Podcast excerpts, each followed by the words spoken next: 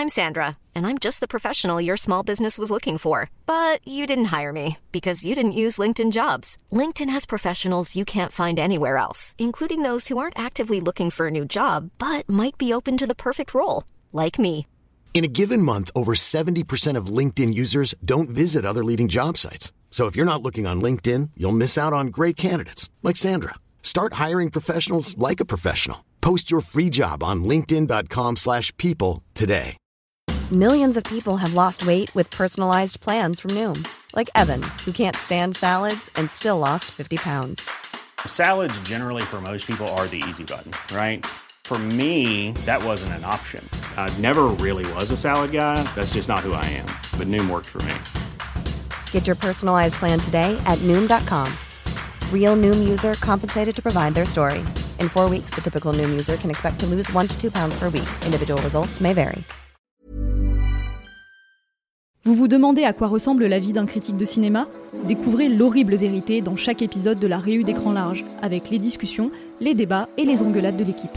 Bon, on va Réu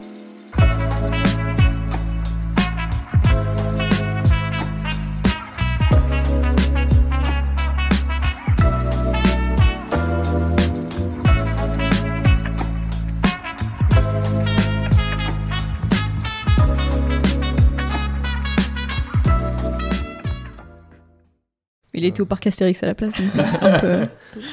C'est vrai Non. Non, c'est vrai. Sérieux Ouais, je te jure. Ouais, ouais, c'était pas loin, du coup, on se dit qu'est-ce qu'on fait Du coup, euh, on va au parc Astérix, euh, parce que c'était à- avec une navette, c'était pas loin. Putain, le grand écart. Et euh, je vous emmerde si vous me jugez, le plus dur que j'ai fait, c'était la trace du Houra. Et je n'ai pas honte. D'accord. Alors moi, j'avoue que moi qui suis pas allé au parc Astérix depuis très longtemps, c'est niveau do- niveau euh, niveau peur, c'est c'est quoi en fait? Ça va. Ça va. C'est genre les Non, ça poupées à Disneyland peur, à hein, peu c'est- près. C'est- c'est le. T'as tout fait, ce truc que t'as ressenti qui était le plus dur ou Non, c'est celui qui était le plus haut sur leur échelle de merde là, mais leur échelle est pas du tout. euh, je trouve qu'elle est pas très juste. T'as vraiment un package Oui. de plein d'attractions qui sont toutes n'a- dans la même case. en fait, il y a voir. clairement des niveaux différents. Dans la même, t'en as un où t'as l'impression que les gens sont en train de mourir, et l'autre où tu dis bon bah ça c'est un manège normal quoi. mais à la fin de la journée, le mieux c'est que la pote pour euh, pour qui on était pour l'anniversaire, elle voulait absolument faire. euh, J'ai oublié le nom de ce truc, mais les rails sont bleus. Voilà, c'est l'information bah, que vous aurez. sûr. Non, Ah. pas celui-là, un Ah. truc euh, plus normal où elle pensait un peu nous amadouer. Et on a un peu hésité, on a fait celle d'à côté en se disant on ira à celle-là après, et le manège s'est bloqué. Donc en fait, on aurait clairement dû être dans le, dans le, dans le wagon qui était bloqué, mais genre pendant 45 minutes en plein soleil. Oh la vache ah, Donc on a évité quand même une fin de journée sympa. Bon, on est ravis de connaître les aventures de Geoffrey, mais la vraie aventure au cinéma, c'est bien sûr Indiana Jones et qui revient avec le cinquième volet, le cadran de la destinée, titre absolument incroyable. On sera tous d'accord là-dessus. Trop de merde, ça. Euh, bah, moi, finalement, j'avais un peu envie de savoir, parce qu'il faut qu'on réfléchisse à ce qu'on va faire autour d'Indiana Jones pour la sortie du 5. Euh, Est-ce que finalement, euh, l'idée la plus simple, c'est pas qu'on revienne sur euh, nos opus préférés de la saga? Parce que je sais qu'on n'est jamais d'accord là-dessus. Toi, Geoffrey, je crois que c'est le Temple Maudit, euh, ton Moi, c'est le deuxième mon préféré, mais surtout, je m'inquiète parce que Judith n'aime pas Indiana Jones. Donc, de quel épisode va-t-elle pouvoir parler? N'importe quoi. C'est faux que j'aime pas Indiana Jones. Juste, je ne vénère pas cette saga. Voilà, j'y suis attachée comme tout le monde. Je trouve juste pas forcément que ce sont des chefs-d'œuvre. Malgré tout, j'ai quand même a priori une préférence pour le 3. Et je crois que plus ça va et plus le 5 se distingue aussi dans mon cœur. Hmm. Donc, t'es un peu l'alien d'Indiana Jones 4, en fait. Oui, Exactement. Voilà. Là, J'aurais pas t'as trouvé une meilleure définition. Que- C'est moi. une insulte ou pas? Je ne sais pas quoi répondre. Et toi, Mathieu, c'est quoi ton Indiana Jones préféré? En vrai, moi je crois que c'est aussi le 2 euh, pour les avoir revus euh, récemment. Mais après, je pense que c'est aussi le passage du 1 au 2 quand tu les vois à la suite. Tu passes tellement de euh, du petit hommage gentil quand même, tu vois, un peu sympa, à euh, le méga rush d'adrénaline euh, de 1h30, enfin de 2 heures, euh, que vraiment euh, j'adore, j'adore ça. ouais. Ouais, hein, pour moi, tu vois, plus le temps passe, plus je me dis, mais le 1 a une sorte de perfection euh, de, Ah, mais de pas faux négatif, film hein, B mais- euh, qui fait que vraiment pour moi le 1 reste peut-être encore le meilleur avec le 3, ça se joue un petit peu. Et moi, le 1, c'est vraiment celui que j'ai le moins envie de revoir. De la trilogie, c'est sûr et certain, c'est celui que j'aime le moins. Et euh, bon, je vais pas dire que j'ai envie de revoir le 4 plus que le 1, parce que là, c'est un peu bizarre dans ma tête de dire ça, mais clairement, le 5, j'ai pas très envie de le revoir. Donc, je crois que vraiment, le 1 est peut-être euh, le, le- le juste milieu. Mais le, le deuxième est clairement tout, tout, tout en haut de la liste. C'est celui que je revois avec le plus de plaisir. Et à chaque fois que je le revois, je me dis, mais quelle leçon de cinéma, quoi. Rien que les 10 premières minutes, je me dis, mais c'est du cinéma, il y a rien à jeter. Et tout est parfaitement timé.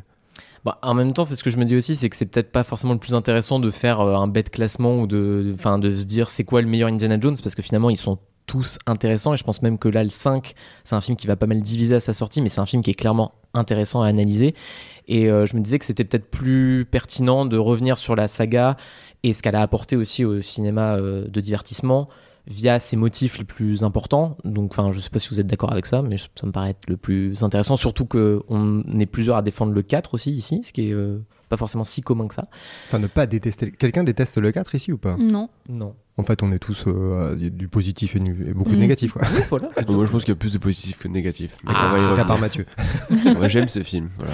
Bon, bah, très bien. Euh, mais du coup, peut-être, bah, je sais pas, revenir peut-être à la toute base finalement de ce qui fait aussi de la saga un, un- un produit aussi intéressant de son époque aussi. C'est peut-être déjà la base, le personnage d'Indiana Jones, c'est ce qu'il représente pour le cinéma d'aventure.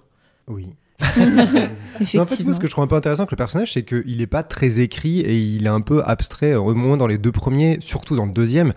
Et tu sais pas grand chose de lui et tu t'en fous un peu. À partir du troisième, ils essaient un peu de faire la psychologie avec le papa et tout ça, mais en fait, ce que je trouve assez intéressant, c'est que souvent, tu sais pas grand chose de lui à part euh, juste les traits de l'archétype qu'il est et c'est largement suffisant. Et c'est ça que j'aime bien dans le personnage, c'est que ils essaient pas de forcer le trait sur qui il est, c'est vraiment. C'est un professeur d'archéologie, c'est un aventurier, il est capable de tout des deux côtés, tout le monde l'aime, il est un peu Harrison Ford et voilà. Par extension, du coup, tu projettes tout ce que tu veux dessus et je pense un peu la force et la simplicité du personnage. Là, je trouve ça assez malin dans le tout premier. Finalement, la, la première interaction que tu as avec, enfin, la première interaction euh, qui n'est pas vraiment dans l'action que tu as avec lui, c'est de savoir que ses élèves l'adorent au point de se mettre le I love you sur leurs paupières, là. Et c'est marrant parce que quand je les ai revus, euh, je l'ai revu avec une amie qui est aussi hyper fan euh, de la saga et on était persuadé que ce- cette blague du I love you sur les paupières, ça arrivait dans le 3 ou le 4.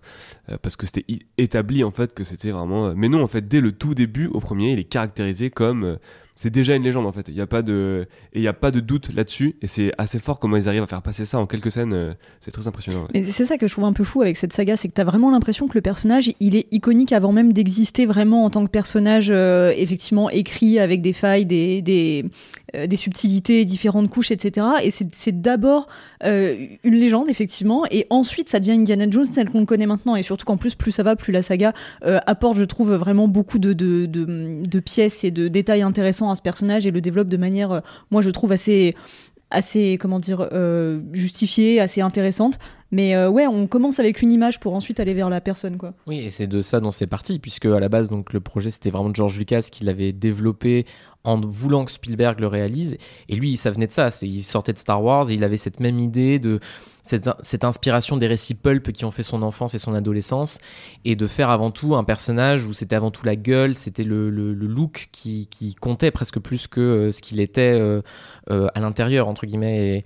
Et, c'est vraiment ça qu'il a très vite développé. Et ce qui est assez marrant, c'est que dans les premières moutures de scénario, Indiana Jones a vraiment évolué. Déjà, il s'appelait Indiana Smith à la base, mais tu avais cette même idée d'un nom assez commun, d'un personnage qui s'efface un peu derrière justement cette légende-là. Et, euh, et il voulait en faire justement un, pur chasseur de primes en fait. Et ça, je pense qu'il y avait aussi Han Solo derrière qui faisait que une fois qu'Harrison Ford a été casté, ça a un peu évolué euh, dans, l'écriture. Mais il voulait aussi ce contraste-là. Et je pense que c'est aussi ce qui le rend le personnage intéressant, c'est que c'est un personnage qui est fait de contraste. À la fois ce côté euh, pilleur de tombes, prof, euh, prof d'université euh, qui, se, qui dans le 1 justement s'approche très très vite. Et on n'y croit pas d'ailleurs au début qu'il puisse être prof d'université qui récupère des trucs pour le musée. Et en même temps, tu as aussi ce, truc que j'aime beaucoup, que c'est un héros qui est ultra charismatique, mais dès le début du 1, alors qu'on te le montre avec le visage très sombre, qu'il est très dangereux, qu'il maîtrise tout mieux que tout le monde, même là, il n'est pas infaillible et il est toujours en danger. Et c'est, je pense, aussi un des trucs qui a vraiment fait euh, le succès du personnage, c'est que il est pas immortel, il fait pas super-héros, il a toujours, euh, il est toujours en galère quand même. Non, c'est vrai je crois que c'est un peu leur intention qu'ils avaient euh, littéralement de ne pas avoir un héros qui gagne toujours. Et en même temps, quand tu vois le film, tu dis bah le mec est quand même increvable quoi. Je veux dire dans le premier, Alfred Molina il se fait éclater la gueule, lui il manque de se faire tuer quatre fois et les Indiens lui tirent dessus, il se prend pas, il se prend pas une flèche. Donc c'est marrant de te dire il voulait un héros qui est pas infaillible. Et en même temps, bah la réalité c'est qu'il se sort de situations absurdes dès le début. Donc en fait, Ouais, ouais, mais tu vois, par exemple, dans le 1, j'aime beaucoup au début de ce, ce truc-là, quand Alfred Molina arrive à passer de l'autre côté qui veut pas lui donner le fouet et qui lui dit euh, on échange, euh, machin, il donne pas le fouet. Et Indiana Jones saute une espèce de, de ponton alors qu'il y a le- la porte qui est en train de se fermer. Mais à ce moment-là, tu te dis, bon, déjà, il a, ré- il a réussi à, à sauter au-dessus du vide, il, il s'en sort. Et en fait, non, parce qu'il y a l'espèce de, de liane La qui tient, qui se, de racine qui se, qui se tord et tout. Et là, à ce moment-là, tu vois déjà son visage un peu comique qui, qui arrive à ce moment-là et tu te dis, ok, il y a, on sort déjà du côté purement euh, ultra euh, sérieux que le, le, le tout début du film laisse euh, supposer. Il s'en sort effectivement aussi toujours de ces situations, mais on, a, on il donne vraiment le sentiment qu'il maîtrise pas tout en fait, qu'il y a plein de choses en fait, c'est plus des coups de chance que vraiment lui qui euh, veut réussir, enfin qui réussit à s'en sortir euh, de manière euh, voilà maîtrisée et, et calculée quoi. Donc c'est aussi un peu le côté marrant et faillible du personnage qui perdure malgré tout. euh. Mais c'est ça que je préfère, je crois, dans le deuxième, c'est que t'as vraiment plus que dans les autres, c'est le seul qui ne passe pas par la fac et qui ne montre pas sa vie civile. T'as l'impression qu'en fait, tout le film est un accident qui commence comme un accident et qui est une suite ininterrompue d'accidents qui s'enchaînent après un autre accident. Et le fait qu'il saute par la fenêtre, qu'il saute d'un avion, c'est vraiment le, le YOLO total. C'est en fait, on part à l'aventure alors que c'était une scène d'intro. En fait, c'est un peu comme si la scène d'intro de chaque Indiana Jones était le début réel de l'aventure et pas une pastille pré-intro, alors que c'est le cas dans tous les autres. Et là, c'est vraiment en fait, qu'est-ce qui se passe si la scène d'intro déraille au point où en fait après c'est le bordel total et c'est une aventure totale? Ça que j'aime bien dans le deuxième, c'est que t'as vraiment du coup la glissade sans fin jusqu'au bout de, en fait le mec il pensait juste faire une petite mission et en fait c'est l'aventure de sa vie quoi. Il y a une scène que j'aime beaucoup dans le 3 et qui est assez ane- anecdotique, mais je trouve résume vraiment bien le personnage. C'est quand ils sortent du dirigeable, ils vont dans l'avion, et là t'as Sean Connery qui demande à Indiana Jones euh, Est-ce que tu sais piloter un avion? Et lui il dit piloter oui, atterrir non. Et c'est exactement ça en fait, c'est-à-dire que c'est la re- en fait Indiana Jones c'est la recette parfaite de ce que c'est que le divertissement d'aventure américain, c'est-à-dire un bon 60% de je sais ce que je fais, je sais ce que je fais pardon, et un bon 40% de on verra bien mais ça va être marrant tu vois. Et c'est vraiment ça, euh, c'est vraiment ça, et ils arrivent à tenir je trouve ce genre d'équilibre sur les sur les cinq films avec quelques évidemment euh, euh, petits euh, variations ouais, en route quoi voilà. Parce que oui dans le 4 il y a un peu plus de chance que que de maîtrise parfois. Mais euh, mais euh, mais c'est assez le fait qu'ils arrivent à tenir ça dans le personnage et tous les trucs qu'il y a eu après Indiana Jones qui en sont inspirés ils jouent cette carte là au point d'en venir caricaturaux je pense à Nathan Drake dans Uncharted où vraiment c'est ça mais quasiment euh, en temps réel tout le temps quoi c'est comme s'il faisait des statistiques de à quel point il doit avoir du bol à quel point il doit pas en avoir c'est incro- incroyable. Sachant que Nathan Drake a souvent pas de bol du tout. Ah oui, hein. oui, c'est ça c'est genre, il a vra- en fait, il a vraiment pas de chance dans sa chance. Tu vois, il va toujours se péter la gueule d'un truc, mais il va toujours réussir à s'en sortir, quoi. Oui, puis euh, là, si Indiana Jones il tombe d'une marche, euh, Nathan Drake fait tomber une montagne quand il, Oui. quand il part d'un endroit. Donc c'est ça la différence aussi, l'échelle de la, de la folie quoi. Ce qui est marrant parce que du coup, ça, ça fait vraiment partie des éléments qui, ont- justement, tu parlais de stats, mais ça a été vraiment un pourcentage qui a été compliqué euh, pour Lucas et Spielberg à trouver quand ils écrivaient la première mouture. Et il y avait tout ce truc du c'est quoi les attributs du personnage. Et il y avait le fouet qui est venu assez vite et qui voulait garder. Le flingue, pareil, en se disant il sait plutôt bien maîtriser euh, l'arme à feu. Mais très vite, ils se sont dit est-ce qu'on en fait un expert en karaté? Et pendant un temps, c'est resté cette idée-là. Et en fait, heureusement qu'ils l'ont dégagé parce qu'ils se sont dit, en fait, ça suffit amplement. Le côté flingue et, et fouet, il lui faut un attribut il faut qu'il soit, il sait se battre, mais euh, il galère un peu plus quand même. Quand- D'ailleurs, c'est aussi intéressant euh, dans cette collaboration, c'est que quand tu vois beaucoup d'interviews de Spielberg et de Lucas, etc., ils passent leur temps un peu à se renvoyer la balle sur qui- est l'idée de qui en fait. Et euh, t'as un peu cette idée un peu ouais voilà de la recherche de la formule de l'aventure chimiquement pure un peu. Euh, bah il y a à l'époque de la fameuse scène du frigo dans le 4 euh, où tout le monde leur était tombé dessus en disant que c'était complètement improbable. Euh, je crois que c'est euh, Spielberg qui avait dit euh, ouais ben c'est je prends le blâme parce que c'était mon idée et je trouve ça marrant et je, je crois que Lucas ensuite est arrivé pour dire non mais en fait il dit ça pour me protéger et tout mais vraiment c'est hyper drôle quoi. Ils sont Je pense que Spielberg a dit ça pour ensuite dire par contre les aliens c'est pas moi. ouais. Mais tu sens que des fois, ça devait. Parfois, quand t'as des, des retours de comment s'est passée l'écriture, etc., et le du nombre de réécritures qu'il y a sur certains films, notamment le 3 par exemple, euh, tu sens qu'il y a vraiment cette recherche, vraiment. euh, vraiment, c'est ouais, c'est assez scientifique, quoi. C'est. Euh, Qu'est-ce qui pourrait se passer exactement pour que ce soit euh, l'aventure euh, dans un sens quasiment pur euh.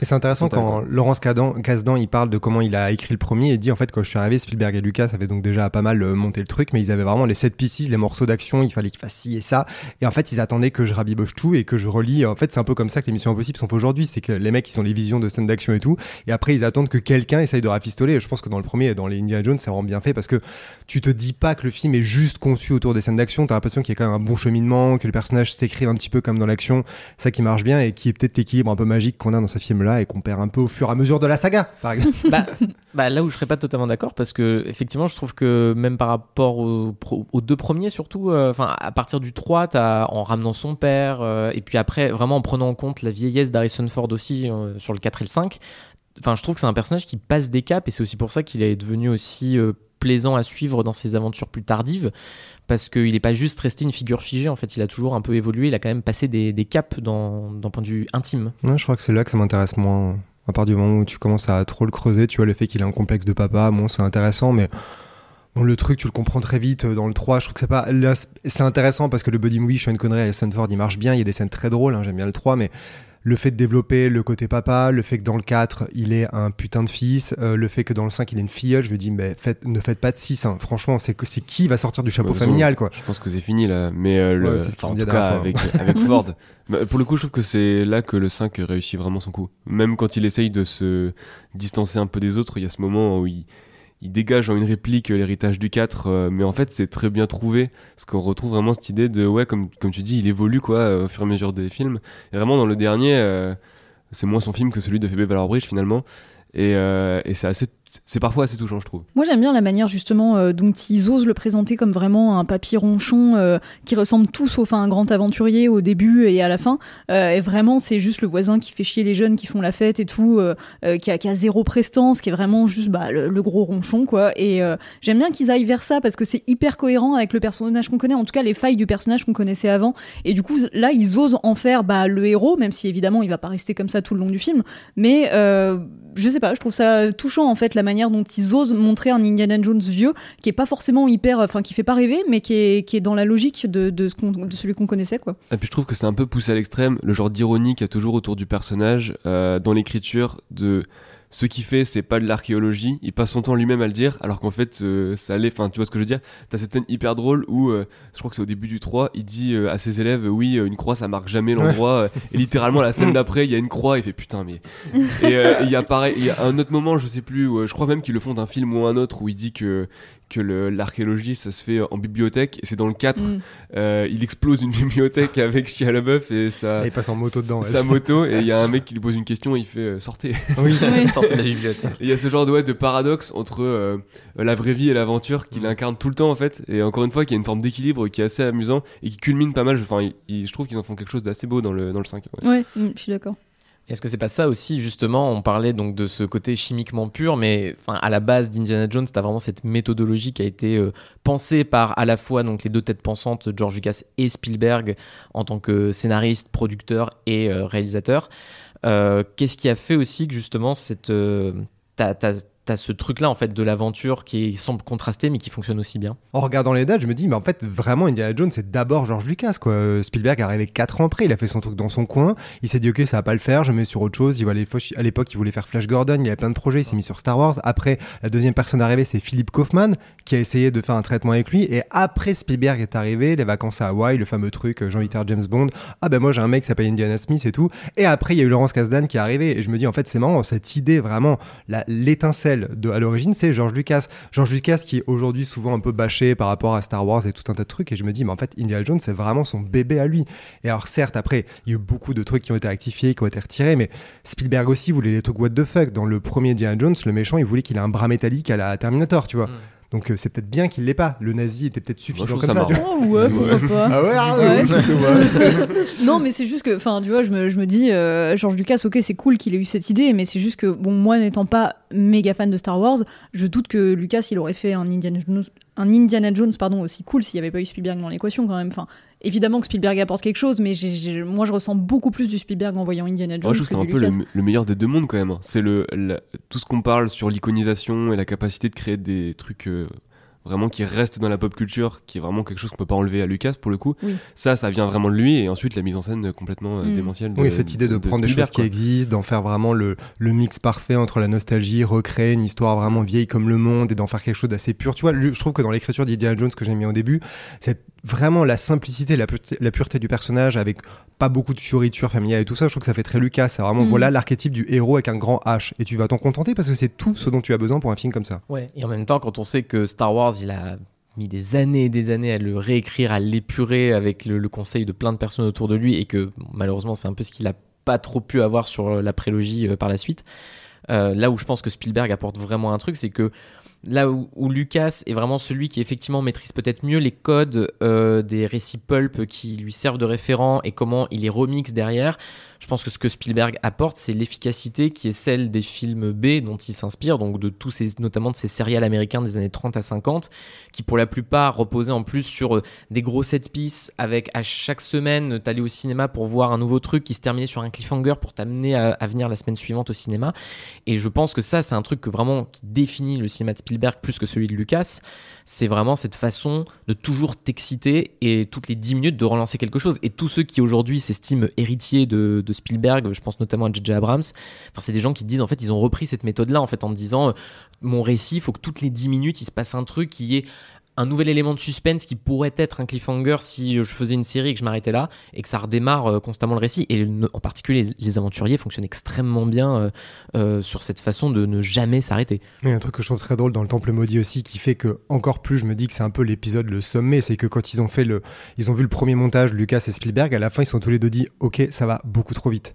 Il durait 1h55, ils se sont dit, il n'y a pas d'air. En fait, les gens ne respirent pas, c'est pas possible. Donc, ils ont rajouté des scènes, genre des plans larges sur euh, le, château, le palais et tout ça, pour ralentir le rythme, tellement le truc allait trop rapidement. Et c'est marrant de te dire, effectivement, je me doute bien que des deux côtés, Lucas et Spielberg ont apporté des trucs en termes de vitesse, de, de, de mythologie et tout. Et c'est marrant de te dire, à un moment, tous les deux se regardent en disant, ok, on n'était pas d'accord sur le manoir hanté qu'on a failli faire, on n'est pas d'accord sur le Monkey King, euh, le Monkey King, tous les trucs qu'ils ont abandonnés, mais le film va trop vite. Du coup, c'est marrant de se dire, en fait, au sommet de la pyramide, ils arrivent à faire un film en disant, en fait, là, il faut qu'on redescende un petit peu, les gars. mais ce qui est marrant, parce que tu vois, c'est pousser encore plus loin la logique du 1, où la logique du 1, c'était que Spielberg ressortait de l'expérience catastrophique en termes de tournage des Dents de la Mer qui avait dépassé son budget. Euh, tout le monde pensait que ça allait être un naufrage, littéralement. Euh, enfin, c'était l'enfer. Et il enchaînait avec 1941 euh, qui lui aussi avait dépassé son budget. Et à ce moment-là, Spielberg avait peur pour sa carrière en se disant plus personne ne va me confier un film et des gros films. S'il avait su. S'il avait su.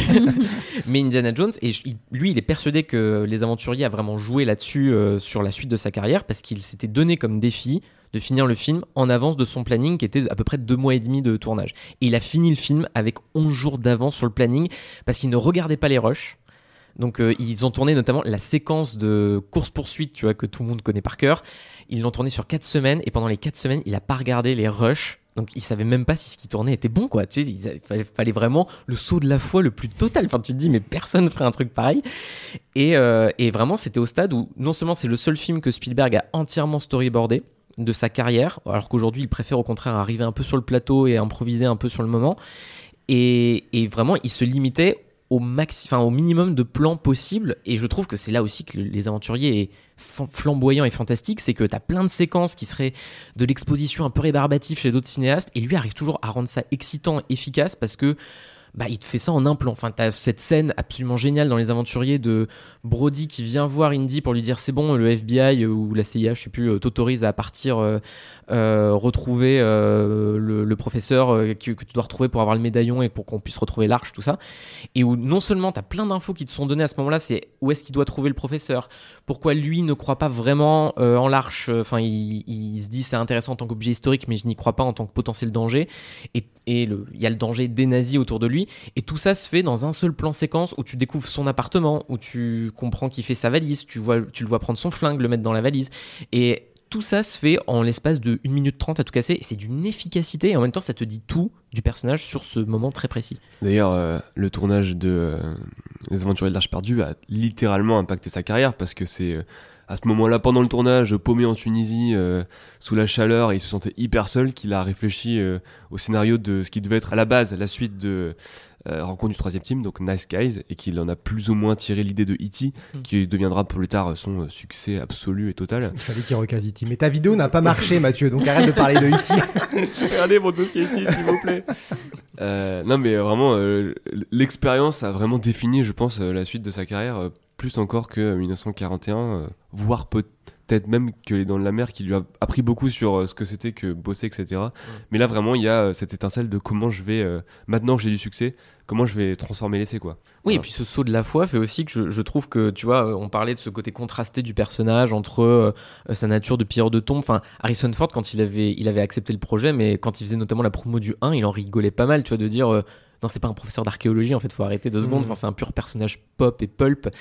Et en même temps, je trouve que là, en, revoyant les films, je trouve que tu acceptes tout le temps, à l'exception peut-être du 4, euh, la, la cohérence, tu vois, de ces, de ces inspirations, de ces références très un peu kitschouilles, mais en fait, il te fait tellement accepter la réalité interne du film que tu ne la questionnes jamais. Et c'est peut-être juste dans le 4 où pour moi ça se perd un peu dans la dernière heure. Tu vois, limite, j'ai pas de problème avec la bombe atomique. Je trouve ça très cohérent avec euh, l'idée d'Indiana Jones. c'est clair, j'ai failli, faire la blague. le coup du frigo dans le Indiana Jones 4, pour être plus précis. C'est à force d'écouter la promo de Nolan sur Oppenheimer. ça doit être ça. Bon, finalement, c'est pas si mal les bombes. c'est pas si mal les bombes atomiques. Mais tu vois, dans la dernière partie, avec le côté la jungle numérique avec euh, Shia qui se met à littéralement faire Tarzan avec les lianes et tout ça, où là t'as trop de rupture pour moi dans le film pour que tu acceptes cette logique-là. Alors que dans les autres, je trouve qu'il y a un équilibre qui est aussi dû à cette efficacité qui fait que jamais tu n'interroges la réalité interne du, récit. Après, bon, c'est un peu instant défense du 4 et je suis d'accord pour dire que la séquence des lianes, c'est moins l'idée qui marche pas Que l'exécution, quoi. C'est dégueulasse. Euh, mais mine de rien, le 4, c'est quand même une sacrée rupture par rapport au précédent qui reste, comme tu le disais, dans la référence au pulp et au céréales des années 30-50, alors que là, il pousse au-delà pour aller dans euh, la SF années 50, euh, vraiment la série B pure euh, dans le sens vraiment série B hollywoodienne que tu passais avant les séries A quoi. Et il y a quand même un, un petit saut dans le vide par rapport à ça qui évidemment n'est pas parfait, mais euh, au moins on peut pas leur reprocher de pas être cohérent parce qu'ils font vraiment euh, le, le panorama des angoisses et des euh, et de la vision de la science-fiction de cette époque-là quoi. Mais c'est exactement ce que voulait Lucas. hein. De toute façon, il l'avait dit, et c'était ça que Spielberg n'aimait lui pas trop dans le scénario au départ. Mais Lucas avait dit si on prend en compte l'âge d'Harrison Ford, donc faut que ça se passe dans les années 50. Donc qu'est-ce qu'il y a dans les années 50 à ce moment-là? C'est la paranoïa communiste et c'est une SF paranoïaque. Donc il faut mettre ça, faut insuffler ce style de film dans ce Indiana Jones 4 pour mettre en abîme un peu l'époque. Ouais, Mais le- fallait-il montrer l'alien en gros plan devant la caméra là non, le ça- problème. Et surtout que ça, je l'avais oublié, mais en fait, il te montre l'alien très tôt, puisque le cadavre d'alien qu'il trouve au début du film, il te le montre euh, une fois qu'il est capturé au milieu Ouais. du film. Donc, de toute façon, l'ambiguïté qu'il pourrait y avoir encore à ce moment où t'as juste vu une main au début, il y a un petit truc, t'es dans la zone 51, bon, Mm. limite, tu pourrais encore accepter les choses, mais elle te montre le cadavre d'alien avec le crâne de cristal à l'intérieur, donc tu fais, bah, ok, mais enfin, du coup, il n'y a plus aucun suspense Ouais, sur. euh, ouais, c'est que va être le film d'autant plus, euh, d'autant plus inutile à la fin de montrer autant en, en premier plan. Enfin, moi, j'ai l'impression de voir Mission to Mars, quoi, vraiment un cinéaste que j'aime bien et qui montre la gueule d'Alien en gros plan avec d'interminables secondes pour te dire. J'allais t'attaquer là-dessus, mais tu le fais tout seul, c'est pas non, mais...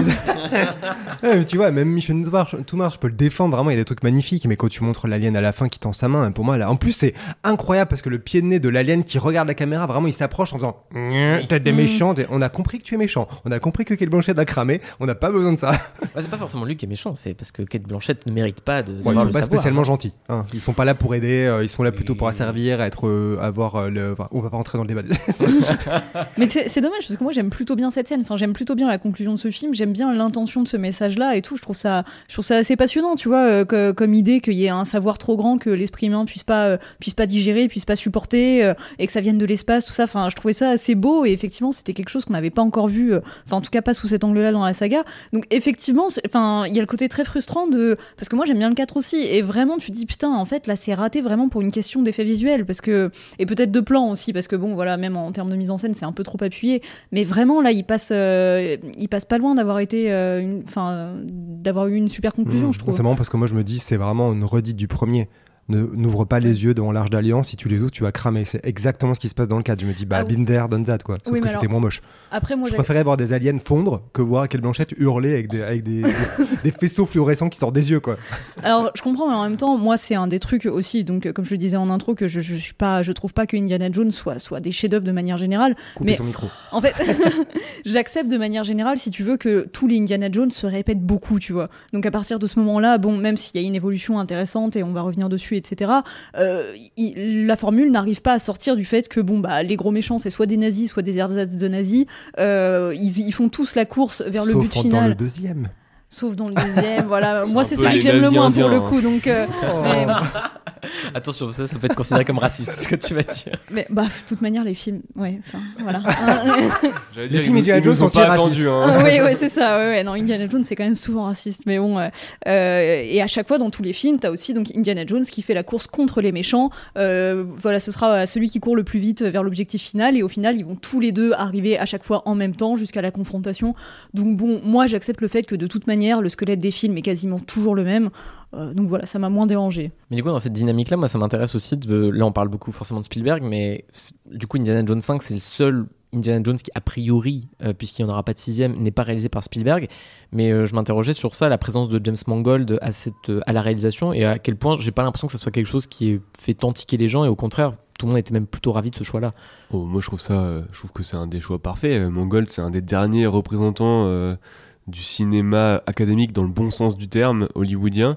Maintenant que Abrams, euh, non. Euh, donc vraiment, c'était un bon choix. J'ai Shyamalan aussi. hein.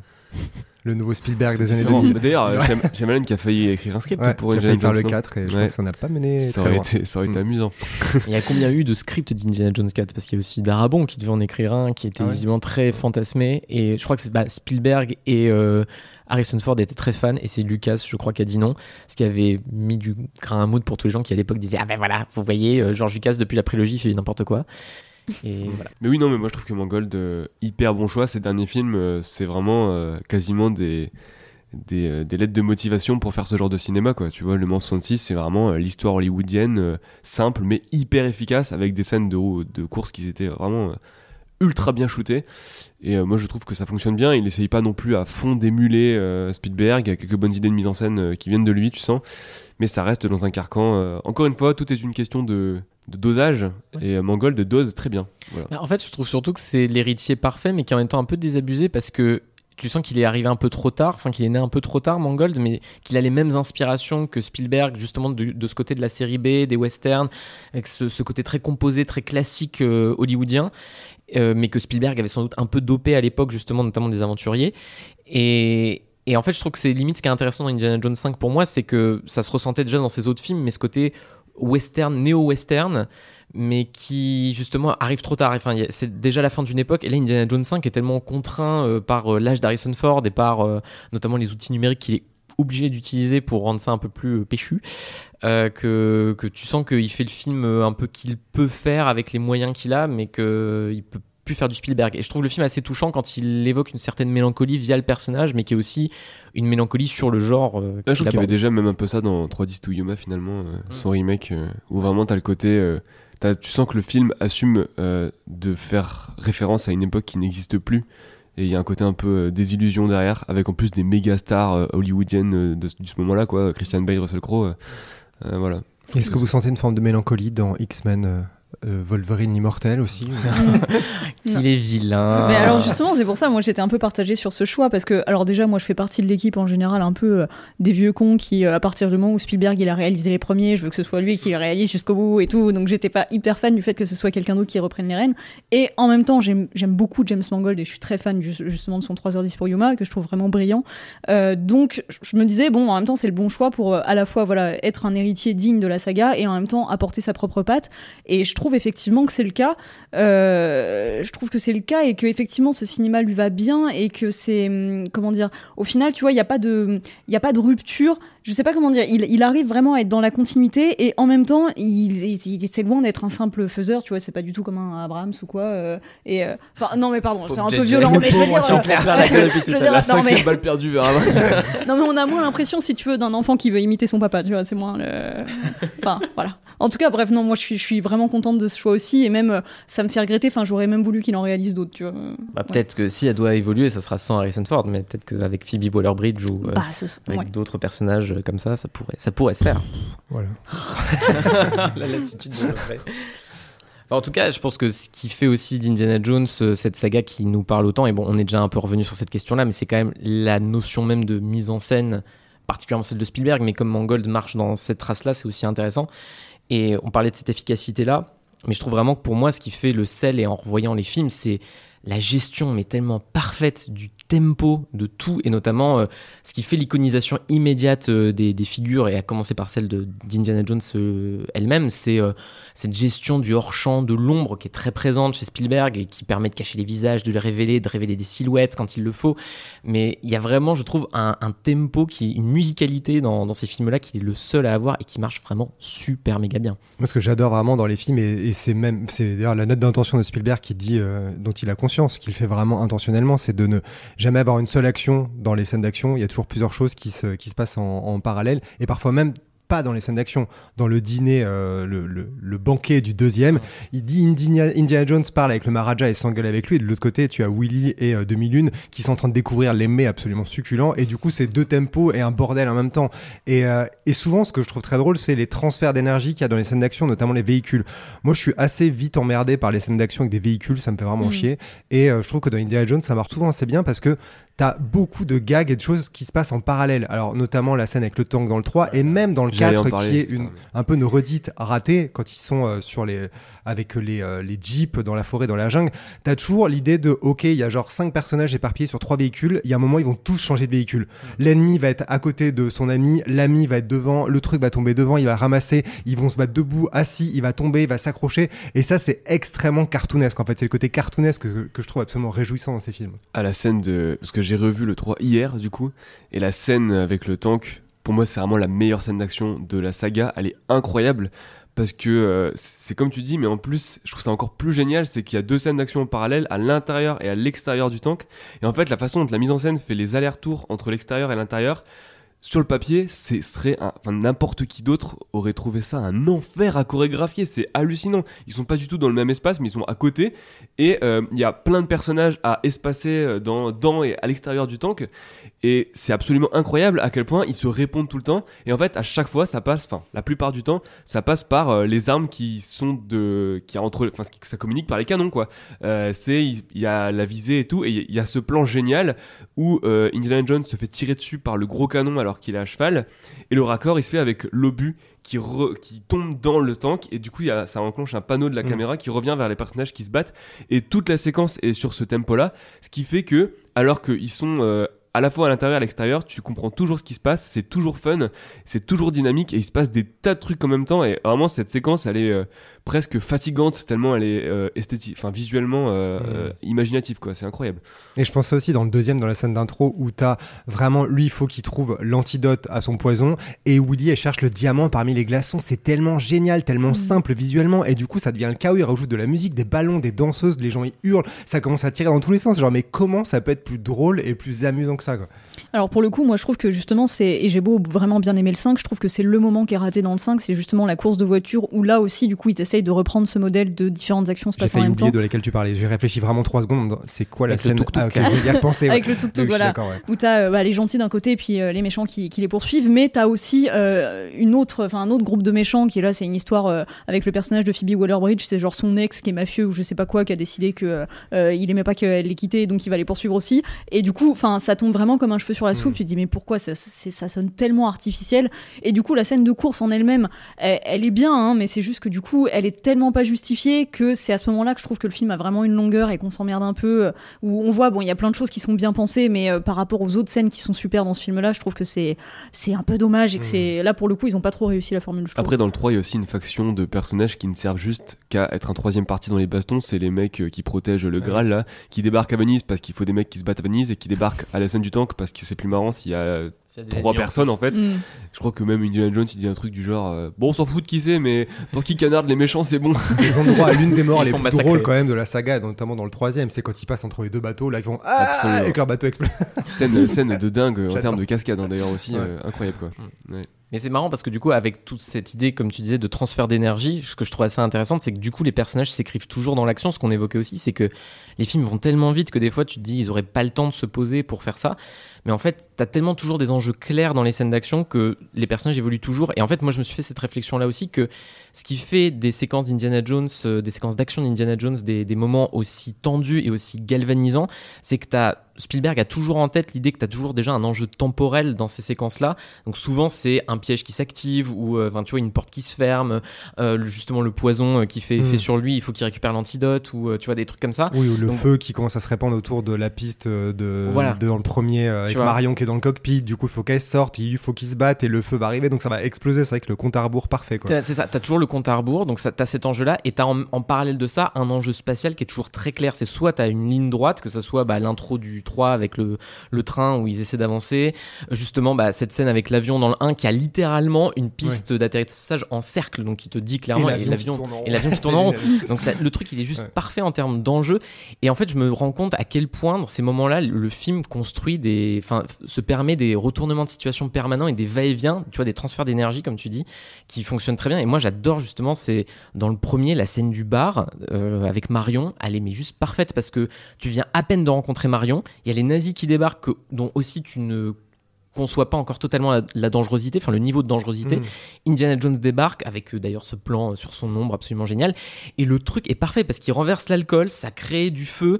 Tu vois que Marion est quand même très inventif parce que c'est elle qui pense à passer derrière le bar pour prendre une bouteille et éclater le mec avec, pendant qu'Indy lui se bat contre les autres gars. Enfin, il y a toujours. Il, il se canarde, mais tu comprends toujours où chacun se trouve dans l'espace et l'espace ne cesse d'évoluer avec le feu, avec, euh, avec tous les éléments autour et les, éléments de la fusillade. C'est tellement inventif que c'est aussi ça qui fait que tu t'es autant. euh, Enfin voilà, t'es toujours autant galvanisé, même après 15 visionnages du film. Euh, oui, une autre scène d'action que moi j'aime beaucoup dans le film, c'est dans le 5, pardon, c'est la, la scène de la parade quand Indiana Jones du coup parcourt la parade dans le centre dans le centre-ville à cheval euh, ou alors là du coup c'est je sais plus pourquoi c'est une manifestation pour euh, Bah alors, contre la guerre c'est une c'est ça manifestation qui pacifiste. est génial pour moi dans cette séquence, c'est qu'il remonte en fait toute la culture américaine des années 70. Tu sais, il part des militaires et il va vers les hippies euh, qui sont contre. euh, Ah oui. Parce que tu sais, il y a Apollo- d'un côté il y a Apollo et d'un autre côté t'as les militants euh, Peace and Love en gros qui sont contre ça. la guerre du Vietnam et tout dans la même parade. D'ailleurs, c'est très bizarre, mais mais c'est trop génial parce qu'il remonte tout ça quoi. et comme comme dans un western enfin perché sur son cheval qui Ouais. fuit des voitures et tout et et pour le coup en termes de mise en scène là tu vois il y a, il y a peut-être moins d'action moins d'acteurs dans cette dans cette séquence là que la fameuse séquence de, de poursuite en voiture mais je trouve qu'elle est hyper inventive euh, parlant qu'elle est super belle en plus et c'est vraiment un des moments euh, tu vois pour moi immédiatement iconique de la saga quoi Et moi, c'est aussi le, début du 4 que j'aime beaucoup parce qu'en plus, le 4, je trouve qu'il amène ce côté que finalement, peut-être les gens n'ont pas vraiment aimé à l'époque parce que très vite après, tu as la séquence euh, justement dans la fausse ville euh, qui va servir de test nucléaire. Mais en fait, le début du 4, il est super énergique. Une fois qu'ils ont trouvé le crâne qui, en plus, avec cette espèce d'effet magnétique qui littéralement dirige la direction de la séquence, après, c'est juste lui qui s'échappe face au camion avec toutes les caisses qui explosent dans tous les coins. Et juste en un raccord, ce que je trouve assez malin, il y a le russe qui le pourchasse et il tombe tout de suite dans cette pièce en sous-sol qui contient un truc de test de fusée, tu vois. Et en fait, je trouve que c'est ça révèle à quel point Spielberg a une confiance assez magistrale dans le, le pouvoir de ses raccords et de ses transitions ou d'un passage d'un plan en fait et d'un mouvement des personnages qui traversent une vitre euh, t'es tout de suite dans la séquence d'après et ça redémarre tout de suite et le film euh, s'en fout en fait. Tu vois Euh, passerais d'une case de BD à une autre en fait. C'est ça, je me rappelle en l'avoir revu, je me rappelais que les, la séquence euh, Nuketown pour les joueurs de Call of Duty, vous savez, et, la sé- et la séquence, euh, et la séquence euh, avec l'entrepôt, et je me rappelle qu'elles étaient pas loin, mais je- avant de le revoir, je me suis dit, mais comment c'est possible qu'ils passent de l'une à l'autre déjà? C'est c'est compliqué quand même. Et en fait, c'est assez malin parce que ce truc euh, en sous-sol complètement lunaire, euh, euh, bah finalement, c'est très dans le thème du film de euh, la CIA, les manigances, machin, etc. Finalement, ça a pas trop de sens qu'il y ait ça en dessous de l'entrepôt, mais thématiquement, ça fonctionne en fait. Tu poses pas de questions parce que t'es dans l'action. Et vu qu'en fait, il relâche jamais le, le- le rythme pendant tout ce moment-là, quoi, euh, t'as pas le temps de, de réfléchir à ça. Et ensuite, euh, quand il est propulsé, ouais, moi j'adore avec le, bon, le- moi le frigo, je trouve ça génial. Voilà, je le dis, c'est très marrant. l'effet a, l'effet a vieilli, mais euh, c'est hyper pulp, c'est hyper marrant, euh, voilà. Bah, moi, la découverte de la ville, je la trouve toujours aussi fascinante et dans le- les choix des cadres qu'il qu'il fait à ce moment-là, je, je trouve vraiment que la séquence marche très très bien. C'est, c'est, t'as ce truc dans le cinéma d'aventure qui est toujours un peu rigolo du le héros sait qu'il est dans la merde et qu'il va bientôt mourir quand même. Et là toi tu seras vraiment en train de te chier dessus, lui il fait une blague, tu vois. Et moi vraiment, en le revoyant, le moment où le gars il est sur un centre de test nucléaire, la voiture est partie et il entend une alarme qui pense qu'il va se prendre genre 15 mégatonnes d'ogive nucléaire dans la gueule, il fait Oh, j'ai vraiment pas de bol, hein. c'est, c'est tellement n'importe quoi. Mais en même temps, je trouve que commencer le film sur euh, cette genre de montée en puissance complètement lunaire, euh, ça donne un peu le ton de ce film-là qui est beaucoup plus dans euh, la blague, euh, dans Et le pour côté autant, euh, ça ne te délirant. prépare pas à la fin avec l'alien. hein, comme quoi, t'avais encore de la marge. Ouais, c'est marrant que tu parles de ça parce que l'humour est aussi euh, très présent dans la saga et malgré le sérieux euh, tu vois qu'il y a notamment que- comme je le disais dans l'introduction du 1 avec ce truc tu te dis oh, un héros d'action euh, qui, qui s'y croit vraiment euh, il y a toujours enfin Spielberg arrive toujours à super bien doser l'humour et finalement c'est un élément qui aurait pu être casse-gueule et qui peut l'être dans le cinéma actuel très euh, postmoderne et très rigolard Attends, Judith, tu fais une tête bizarre. oui mais, non euh, mais l'humour je trouve marche bien dans Indiana Jones oui non? alors de Parce que Judith n'a pas d'humour, donc vas-y. Ah oui, bah alors ça évidemment, je suis vraiment, ouais, enfin, la rabat-joie de, de la bande, mais euh, non, je suis d'accord pour dire qu'il y, y a plein de passages qui me font rire dans Indiana Jones de manière générale. Par contre, dans le 2, Vraiment, je ne Ça y est, l'obsession. Pourquoi? Mais pourquoi c'est pas drôle le 2 C'est quoi le problème? Mais bah, c'est le personnage féminin, évidemment, qui est vraiment absolument Quel est le catastrophique. problème avec Willy Scott? Absolument catastrophique et qui ne sert euh, en fait qui n'est là que pour faire exister des, des, des vannes, enfin des, des gags et aussi pour dire que Indiana Jones tirera son coup à la fin parce que ça semble important. Euh, et, et en fait, je trouve qu'elle ne, elle n'est que support à blagues gênantes tout du long. C'est vraiment l'archétype de la blondasse hyper vénale, hyper euh, voilà cruchotte, qui a peur de tout, euh, qui sert à rien, qui sert qu'à hurler parce qu'elle a peur de absolument tout et qu'elle ne sait rien faire toute seule. Donc déjà en soi c'est assez insupportable. Et euh, en fait, on, sent que le film essaye toujours de nous faire rire par rapport à ça, rire du fait qu'elle est stupide, rire du fait qu'elle a peur, rire du fait qu'elle sait rien faire. Je veux dire, au bout d'un moment, et puis c'est tout le temps, quoi. Au bout d'un moment, moi, je veux dire, enfin, c'est juste pas, c'est pas très drôle, quoi. Enfin, vraiment. euh, et du coup, moi, je le trouve hyper lourd, le 2, euh, pour ça et pour d'autres choses. Hein. C'est ju- c'est juste que je trouve qu'il a cette espèce d'équilibre hyper bizarre entre les passages plus dégueux, donc les moments un peu gore dans dans le temple. Bon, bah, ça, c'est pas spécialement pour me déplaire, mais toutes les scènes de repas, euh, voilà, où euh, t'as vraiment l'impression, enfin, aussi bien quand ils sont dans la jungle et qu'elle doit manger l'espèce de soupe de limace ou je sais pas quoi que le fameux le fameux banquet euh, où c'est un peu tu vois euh, humour euh, pipi caca mais version gore tu vois version adulte et je trouve que c'est c'est hyper facile quoi entre la blondasse euh, qui casse euh, qui casse ses ongles ou ça bon là je trouve que vraiment c'est le rat des pâquerettes par rapport à ce qu'a fait le reste C'est euh, genre. Moi, je Toi trouve très positif, drôle. c'est gore, toi négatif, c'est sexiste. voilà Non, mais c'est vrai que par rapport au 1, particulièrement où le personnage de Marion a toujours quand même une évolution assez logique et Voilà. de. Ça, en le revoyant. Quand même. euh, parce qu'en fait, il a, ça, je- c'est presque pire pour moi parce qu'au début, il la présente vraiment comme euh, également une sorte d'aventurière, Mhm. etc. T'as la scène d'introduction avec les shots où tu te dis Ah, c'est marrant, ils ont inversé un peu. Enfin, tu t'attendrais plus qu'à ce que ce soit euh, dans le canon euh, pulp un peu années 30-50, que ce soit lui qui se bourre la gueule avec quelqu'un. Et en fait, finalement, elle a beau essayer de l'aider, elle fait littéralement. Enfin, elle fait que lui mettre des bâtons dans les roues, malgré elle, dans la scène de l'avion, etc. ça, elle devient hyper cruche en quelques secondes, quoi. C'est c'est assez énervant, ouais. Et c'est con parce que vraiment elle empoigne la mitraillette et qu'elle te descend des nazis et c'est cool, mais par contre la seconde d'après, comme pour racheter le fait que attends c'est une femme et qu'il faut qu'il la sauve, elle se met à hurler Indy, je sais pas quoi, Ouais. parce qu'elle parce qu'elle fait tourner l'avion, euh, voilà ça, comme ouais. Et ils ont pas Ouais. mal, ils ont d'ailleurs un peu corrigé le tir dans le 4 où elle revient et là pour le coup. Bon, euh, tu te dis ce que tu veux du personnage qui c'est vrai est un peu sous-exploité etc. Mais au moins euh, elle sert à l'histoire quoi, elle, Mm. elle fait de l'action. Et du coup, pour sauter, équilibrer, ils se sont dit on va la faire sauter avec sa putain de jeep sur un arbre au-dessus de la rivière. Non c'est mais trop oh. bien. Et elle dit et confiance. Ah, mais, Ça qui a confiance quoi Et t'as ce plan, il y, a les- il y a les Russes euh, qui se reprennent Ouais. l'arbre, qui revient dans la gueule, qui font ah, qui tombent et t'as le panneau qui tombe de eux qui tombent, à elle qui a son petit air satisfait, sur bah je te l'avais bien dit. Je savais que ça allait se passer exactement comme C'est clair. C'est tellement absurde. Tu dis, mais comment elle-même, ils ne l'ont pas fait jouer le bon temps, de pe- tout pour rien, parce que là, franchement, on n'a pas d'autre issue. Elle dit, non, non, mais si, si, j'ai calculé la, la, la résistance de- du tronc de la rivière. quoi. En sachant qu'elle t'as vraiment le plan où elle passe genre une fois à côté euh, Ouais. le long de la, la falaise et elle fait genre Hmm, ok Ouais. et, Ouais. et tout de suite après elle se dit c'est bon ça va passer. bon. en, tout, en tout cas, sur la question de l'humour, euh, je trouve que le, du 1 au 4, j'exclus le 5 parce que je trouve que c'est un peu à part. Euh, Il y a une forme de. de euh, enfin, l'humour évolue du, du un peu euh, classique au quasiment cartoonesque sur la fin, voire. voilà sur du slapstick etc donc type d'humour qui d'ailleurs était aussi très populaire dans les années 30-50 euh, voilà Keaton etc très visuel et, ça se voit notamment je trouve dans le jeu de Ford euh, pour les avoir revus à la suite. Je trouve dans le premier il est vraiment euh, pas monolithique mais enfin il est très bon hein, bien sûr mais euh, mais euh, il y a vraiment du sérieux dans, dans tout ce qui lui arrive et même si des fois c'est marrant alors qu'à partir du 2 il commence à faire déjà beaucoup plus de grimaces dans le moment où l'avion s'écrase et tout il est en mode enfin on sent que vraiment il, il grimace plus et au plus t'avances au plus c'est ça devient vraiment cartoonesque je trouve.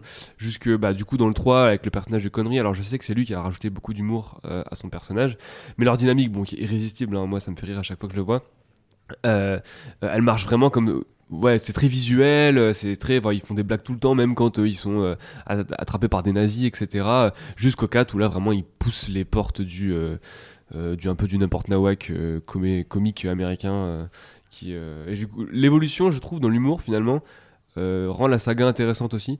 Bon et après le 5 euh, j'ai l'impression qu'il y a un peu plus de mal à se à se placer sur ce créneau il laisse plus ses comédiens mener la danse j'ai l'impression notamment avec Belo Bridge qui est Oui, c'est ça, j'ai un peu l'impression en fait. qu'ils essaient de Ouais. basculer l'humour sur elle maintenant et se dire en fait maintenant Bah, faut c'est elle qui est la porteuse de cette euh, dynamique et tout. voilà, oui, ouais. bah oui, tu prends Phoebe Mais- Waller-Bridge et tu, la rends- et tu lui donnes Voilà, un rôle ça. de rôle, waouh, audacieux. hein. Mais moi j'aime bien, enfin je, je- oui bon alors d'accord, mais en même temps j'aime bien que du coup l'humour se mette à reposer davantage sur les personnages et leur personnalité plutôt que sur euh, des gags un peu trop. Mais Le fait que Willy crie, c'est un trait de personnalité hein, dans le deuxième.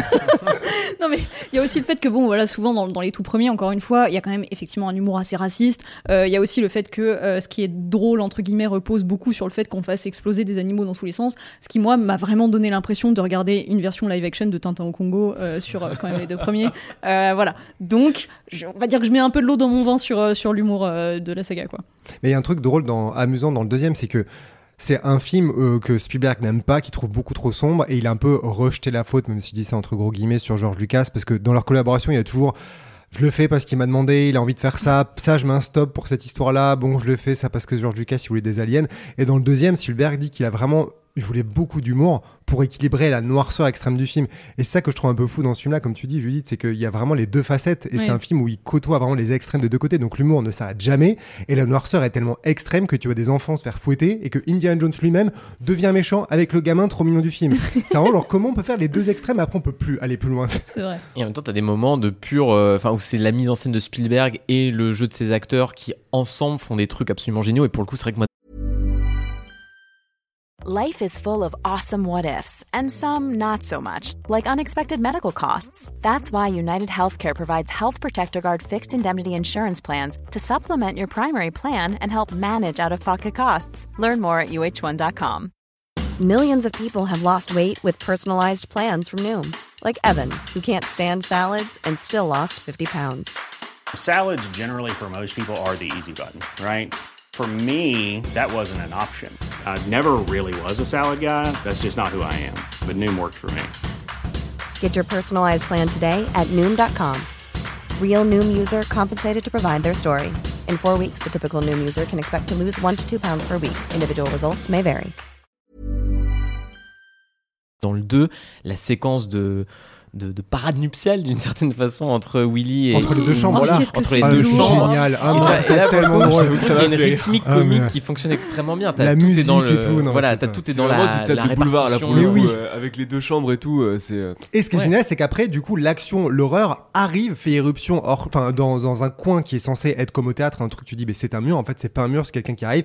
Et là, ça reprend, je trouve que encore la bascule sur le pétage de crise un peu pré-conjugal, pré-paranuptial, et le fait que l'horreur est là, en fait, elle est derrière la porte, elle arrive, les deux se rejoignent, et ça, que je trouve que le rythme, il est incroyable, c'est que vraiment, ça ne s'arrête jamais, et à chaque fois que t'es sur une note d'horreur, une note d'humour, ça passe de l'autre côté, et c'est génial. Et Voilà. des fois les deux en même temps parce que la scène où du coup c'est Willy qui doit les sauver quand ils sont coincés avec l'espèce de les trucs de pique là qui Le leur piège, tombent là, dessus oui. le piège et où là pareil c'est génial tu vois dans la physicalité de Ford et moi il y a ce plan que je trouve vraiment très rigolo où les pics atteignent son chapeau qui du coup est Ouais. littéralement enfin qui s'écrase sur sa tête et tu le vois lui faire sa grosse grimace en se disant c'est c'est bientôt la fin et c'est juste parce que Willy tire le, le bon truc que ça Ah, ça, les sauve à la dernière avant minute. de se Avant de se génial. Et musique. Spielberg dit qu'il a rajouté ça après en disant en fait c'est énorme qu'il rajoute ça parce que c'est vraiment toute l'idée du film c'est qu'au moment où tu penses respirer. C'est reparti. Et la musique horrible redémarre tu dis bon c'est le problème de quelqu'un d'autre tant pis quoi.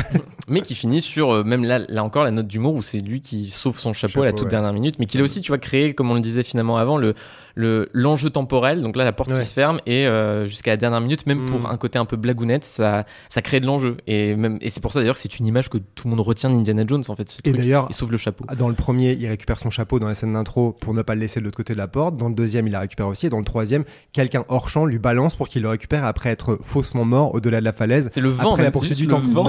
c'est Spielberg qui lui a jeté. On le sait très bien Et dans le quatrième, il le récupère au moment où son fils pense pouvoir le, le Ah mettre à la vrai. fin, dans Mm. la scène du et mariage. dans le cinquième Ouais. Dans le cinquième, je- bah, il y a, la- il y a Bah, le tout dernier plan. tout dernier plan ouais.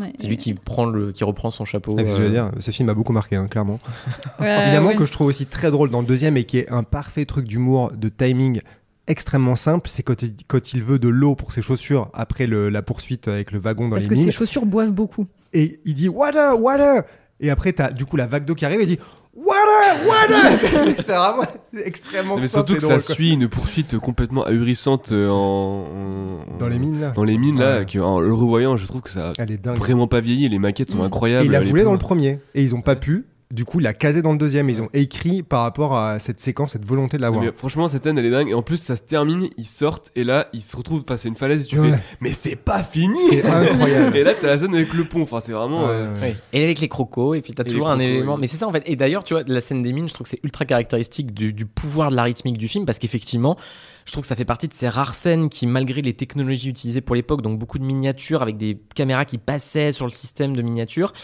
quand tu le sais aujourd'hui, il y a plein de plans. Et c'est d'ailleurs un truc assez récurrent dans Indiana Jones où pour des contraintes de tournage, ils avaient, euh, enfin ils faisaient avec les moyens du bord en fait parfois.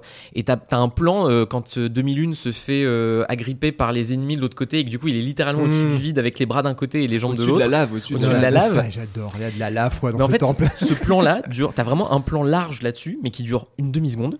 Et en fait, c'est intégralement fait en miniature avec tu sais, des, des- des petits morceaux, des pantins, quoi, tu vois. Et maintenant, si tu le sais, tu le vois, mais. En fait, le truc passe tellement comme une lettre à la poste que tu te poses même plus la question. Et il y a le 1, je me suis fait la même réflexion. T'as ce plan incroyable à la fin de la poursuite euh, avec Indiana Jones quand il, re- il arrive à récupérer l'arche, euh, il se barre avec le camion.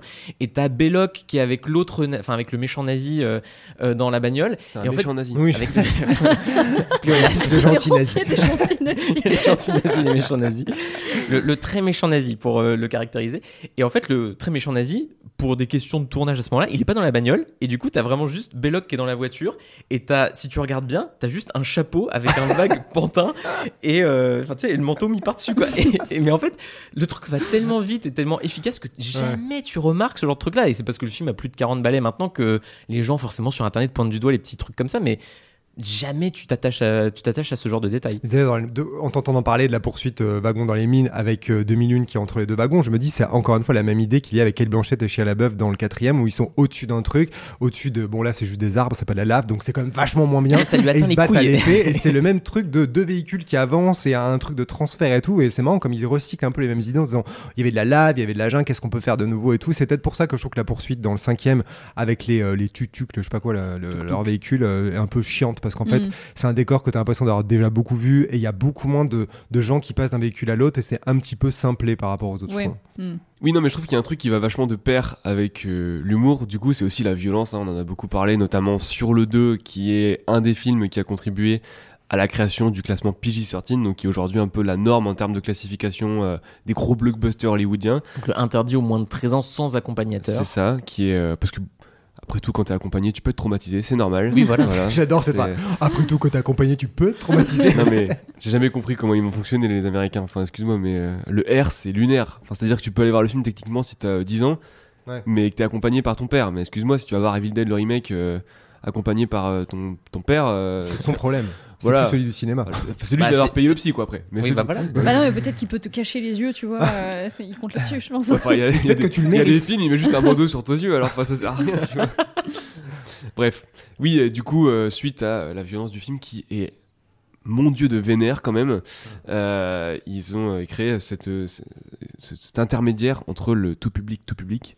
Et puis Spielberg raconte qu'il a appelé R. le boss du, du comité de classification et lui a dit Je pense que vous devriez créer un intermédiaire qui s'appellerait qui s'appellerait PG-13 ou 14. À vous de voir quel est le quel est le l'âge qui vous convient. Donc, en fait, c'est vraiment Spielberg qui a créé ce truc quoi. Avec euh, aussi les Gremlins, je crois qu'il avait produit Ouais, qui sortaient c'est la même année, qui étaient un ouais. peu les deux à repousser C'est les, les limites. deux, euh. voilà, bah, deux films familiaux qui jouent quand même beaucoup sur les codes de Ouais. l'horreur euh, et qui le font très bien d'ailleurs, et tous les deux de l'école euh, Spielberg. hein, parce Ouais. que Mais ce qui est marrant parce que Dante, euh, même déjà les aventuriers quand ils regardent, euh, enfin je trouve que limite tu vois la dernière croisade est de loin le plus, euh, mais même avant les nazis qui font, enfin tu vois c'est l'image qu'on retient de Indiana Jones 1, mais t'as des mecs qui se font écraser par des bagnoles, enfin t'as au début justement Oui, euh, les ouais. différents personnages qui se prennent les pièges, C'est quand tu vois euh, la gueule de, de son guide Alfred Molina Ouais, là, voilà. exploser quand il passe devant. ouais, de- Bah, et en plus, ça joue sur un effet de aussi, jumpscare. C'est vraiment lui euh, s'échappe du truc, il se tourne, le travelling le suit, puis bam, tu vois le visage. euh, non, mais moi, c'était mieux avant. Avant, on a. Mieux.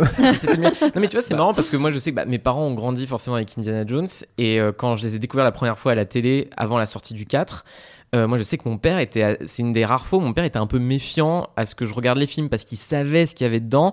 Et du coup notamment la fin du 1 il m'avait un peu prévenu ce qui limite avait créé une appréhension chez moi. Mais parce que c'est quand même des films qui mine de rien pour les enfants c'est des films que tout le monde a vu en tant que gamin mais qui a quand même créé une forme de petit trauma, mais ce qui était aussi la force des films, en fait, c'était aussi ça, c'est tu savais Ouais. qu'Indiana Jones, t'avais le rire, mais t'avais un peu le frisson aussi de te dire, va y avoir des images que j'ai pas forcément vues et qui vont un peu repousser ce que je suis capable de voir. Franchement, quitte à faire vraiment le vieux con et jouer la carte de euh, c'était mieux avant, enfin, il y a des trucs qui me font halluciner aujourd'hui où quand il y a eu le Doctor Strange de Rémi qui est sorti, t'as eu des assauts de, de parents qui ont dit c'est scandaleux, le film devrait être classé R alors que c'est bon, il y a un zombie à un moment, il saigne même pas quoi.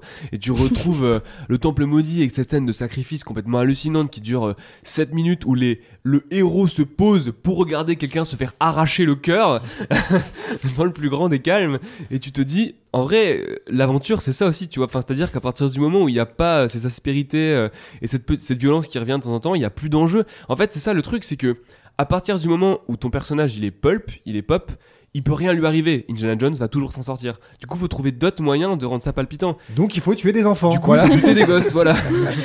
Enfin, mot de l'histoire, Non, c'est tuer surtout- des animaux et des enfants. Surtout, ce qui a aussi défini le cinéma d'aventure euh, via Indiana Jones, c'est le côté très texturé de ce truc-là. C'est-à-dire, c'est- craspec. Enfin, c'est euh, le premier. Tu commences vraiment avec cette idée de l'étoile d'araignée partout, que ces lieux-là sont vraiment abandonnés depuis très longtemps. Donc, t'as as ce côté, euh, enfin ouais, voilà, tu vois, qui est, qui est dangereux, quoi. Et c'est euh, c'est pas euh, tout lisse, tout propre. Ce qui, moi, par exemple, est le gros problème que j'ai quand je vois le film Uncharted, où je Ouais, me dis, ouais. mais que c'est lisse, que c'est, enfin, que c'est sans enjeu, quoi. C'est- Vraiment, tu Ouais. te dis, mais il y a rien qui semble vieux, il y a rien qui semble dangereux, il y a pas de grosses araignées, il y a rien de trucs Mm. comme ça, tu vois. Alors que tu regardes justement la scène du temple maudit avec euh, les, tous les insectes par terre, et quand ils disent, oh, on dirait qu'on marche sur des biscuits, et puis Mm. t'as le truc qui se révèle, même si t'es pas euh, Arrête peureux de des soupirer, insectes. Judith, euh, je t'entends d'ici.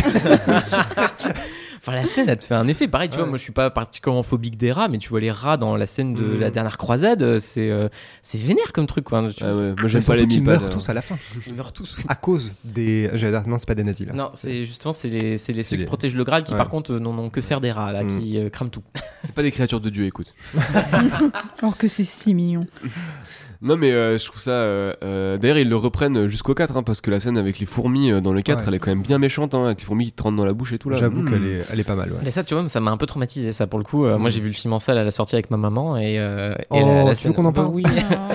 mais pour le coup, la scène des fourmis, tu t'y attends pas, tu fais ah Mm. Mais tu vois, même c'est dans le détail parce que pour le coup, c'est une scène qui est beaucoup plus numérique que d'autres scènes avec euh, des animaux ou ce genre de choses là dans, dans, dans Indiana Jones. Mais t'as toujours ce rapport à la texture et par exemple, t'as ce détail génial qui est que quand il y a une des fourmis qui essaie d'atteindre Kate Blanchette qui suspend un arbre, elle écrase la fourmi avec ses genoux et t'as le, le sang de la fourmi qui s'écrase sur l'objectif. Ouais, et plus tard, quand ils passent avec la bagnole, euh, ils écrasent toutes les fourmis et pareil, en fait, l'objectif est littéralement euh, On dirait du Paul aspergé. W.S. Anderson. C'est Mm. magnifique. Pauvre Spielberg. Qu'est-ce qu'on dit? Mais oui, de toute façon, il y a un truc dans Sorry, cette saga. Et moi qui suis fasciné euh, et euh, terrifié par les scorpions, de voir Shia LaBeouf se faire piquer par un scorpion, euh, j'avoue que même si c'est très court, je me dis. hmm, Et la scène est géniale. Plus Ouais. c'est gros, mieux c'est le Oui, c'est marrant parce qu'on a, on a tous une petite bestiole qu'on n'aime pas particulièrement et la saga a vraiment brassé Oui, tout quoi. ouais. Moi j'aime pas les mille pattes dans le temple maudit, j'ai fait ouais. Bah, c'est marrant parce que tu vois, même si je trouve la scène assez ratée, moi je déteste les murènes. C'est vraiment un truc qui Mm. me terrifie. Et euh, là, dans le 5, quand je les ai vus débarquer, j'ai fait. En plus, c'est pas le genre de truc où tu te dis c'est clair, genre ils vont essayer de faire peur, ils vont nous mettre des murennes, tu Ouais. vois. Ils ont pensé à moi. tu Mathieu vois. attendait des requins, il était trop déçu. Il s'est dit putain, mais- ils sont de la Méditerranée, Ouais. ça y est, des requins Excuse-moi, mais c'est quand même une saga hyper pulp et tout. Ils ont fait les crocos, ils ont fait les murènes, il n'y a toujours pas eu de Ouais. requins. Mais Et à quel je moment crois qu'il y a une version qui voulait peut-être faire à la place du 2 quand ils évoquaient toutes les idées de suite, et il y avait des dinosaures. Je crois Oh. qu'ils voulaient faire la vallée aux dinosaures. Mais ça, c'est vraiment ce qui manque. Enfin, vraiment, il faut Et ça. Heureusement Ouais. que les jeux Tomb Raider sont là. Bah oui, Ouais, bien bah, sûr. Je oui. t'avoue que, spoiler du 5, moi franchement, quand ils sont rentrés dans la faille, Ah non, fait- je sais ce qu'il va dire. j'ai fait. Allez, pitié, faites qu'ils aillent dans les dinosaures, s'il vous plaît. Ah J'ai vraiment prié chaque cellule de mon Mais être pour que ça 65 arrive. avec Adam Driver ne t'a pas suffi cette année Ah bah ça aurait été beaucoup plus marrant euh, Ah, c'est vrai que euh, franchement, le combo nazi-dinosaure, ça aurait été pas mal. Ça aurait été génial, mais oui. Mais il y a Iron Sky 2 pour ça, si tu veux. Ouais, mais c'est Oh ça le problème, c'est que tu vois, il y a, y a une sincérité euh, dans ce film qui a pas du tout dans ces trucs super cyniques euh, à la Iron Sky et compagnie. euh, euh, qui marche vachement et d'ailleurs je trouve qu'il y a peu de cinéastes qui ont réussi à perpétuer cette vision d'une aventure qui déconne pas du tout et parmi eux je pense qu'un des rares qui l'a fait bah, c'est Jackson hein.